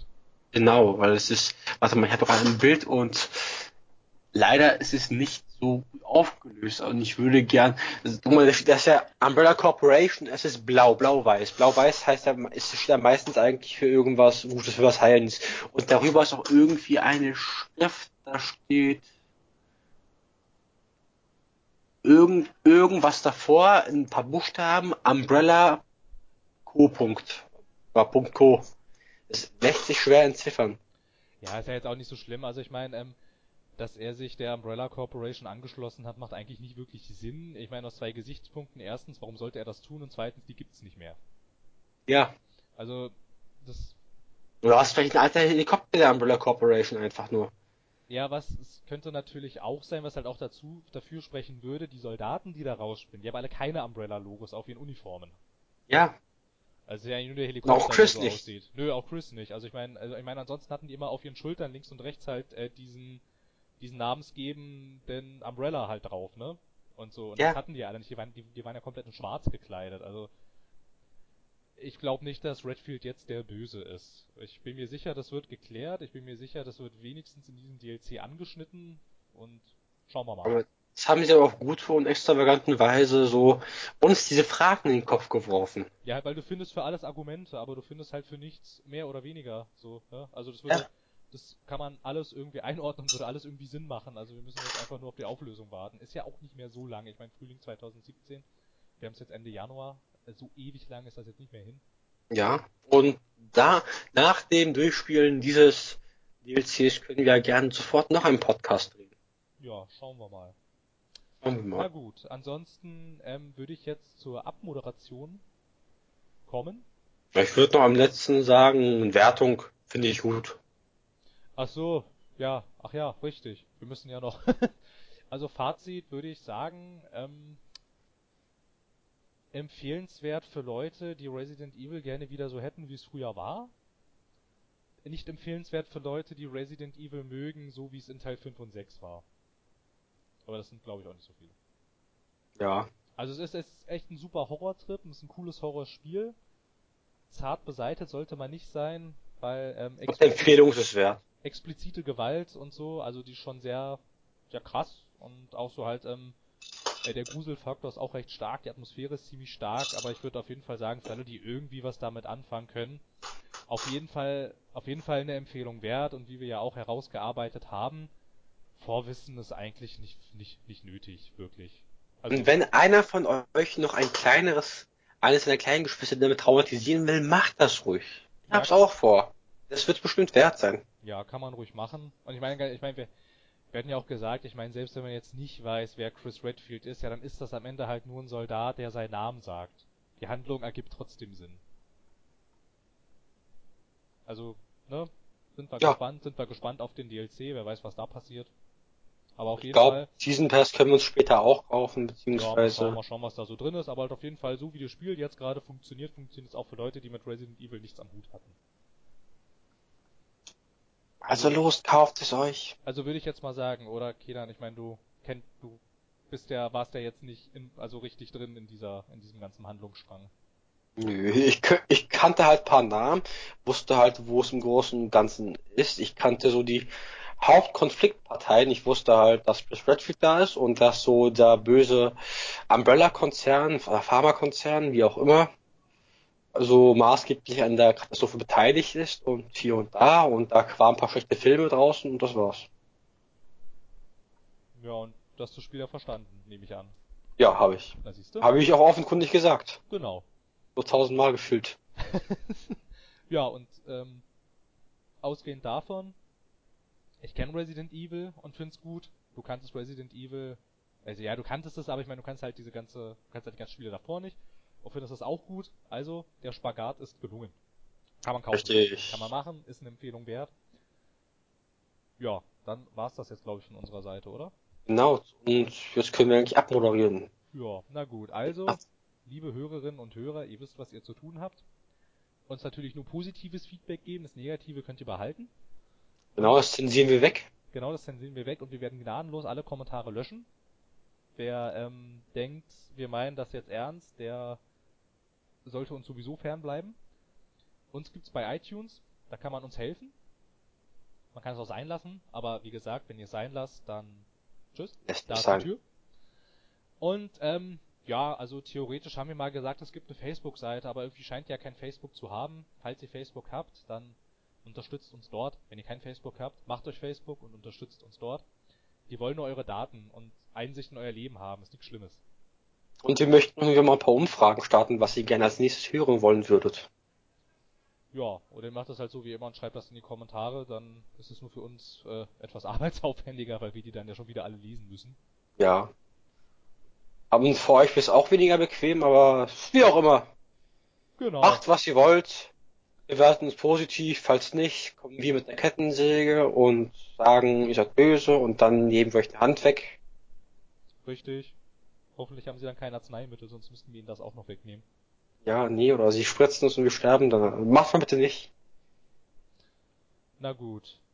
Bis zum nächsten Kraut- und flüssige Chemikalientag. In der Tat. Möget ihr, mögen eure Reisen sicher sein. Auf, auf und davon. Macht es gut. Tschüss. Sure.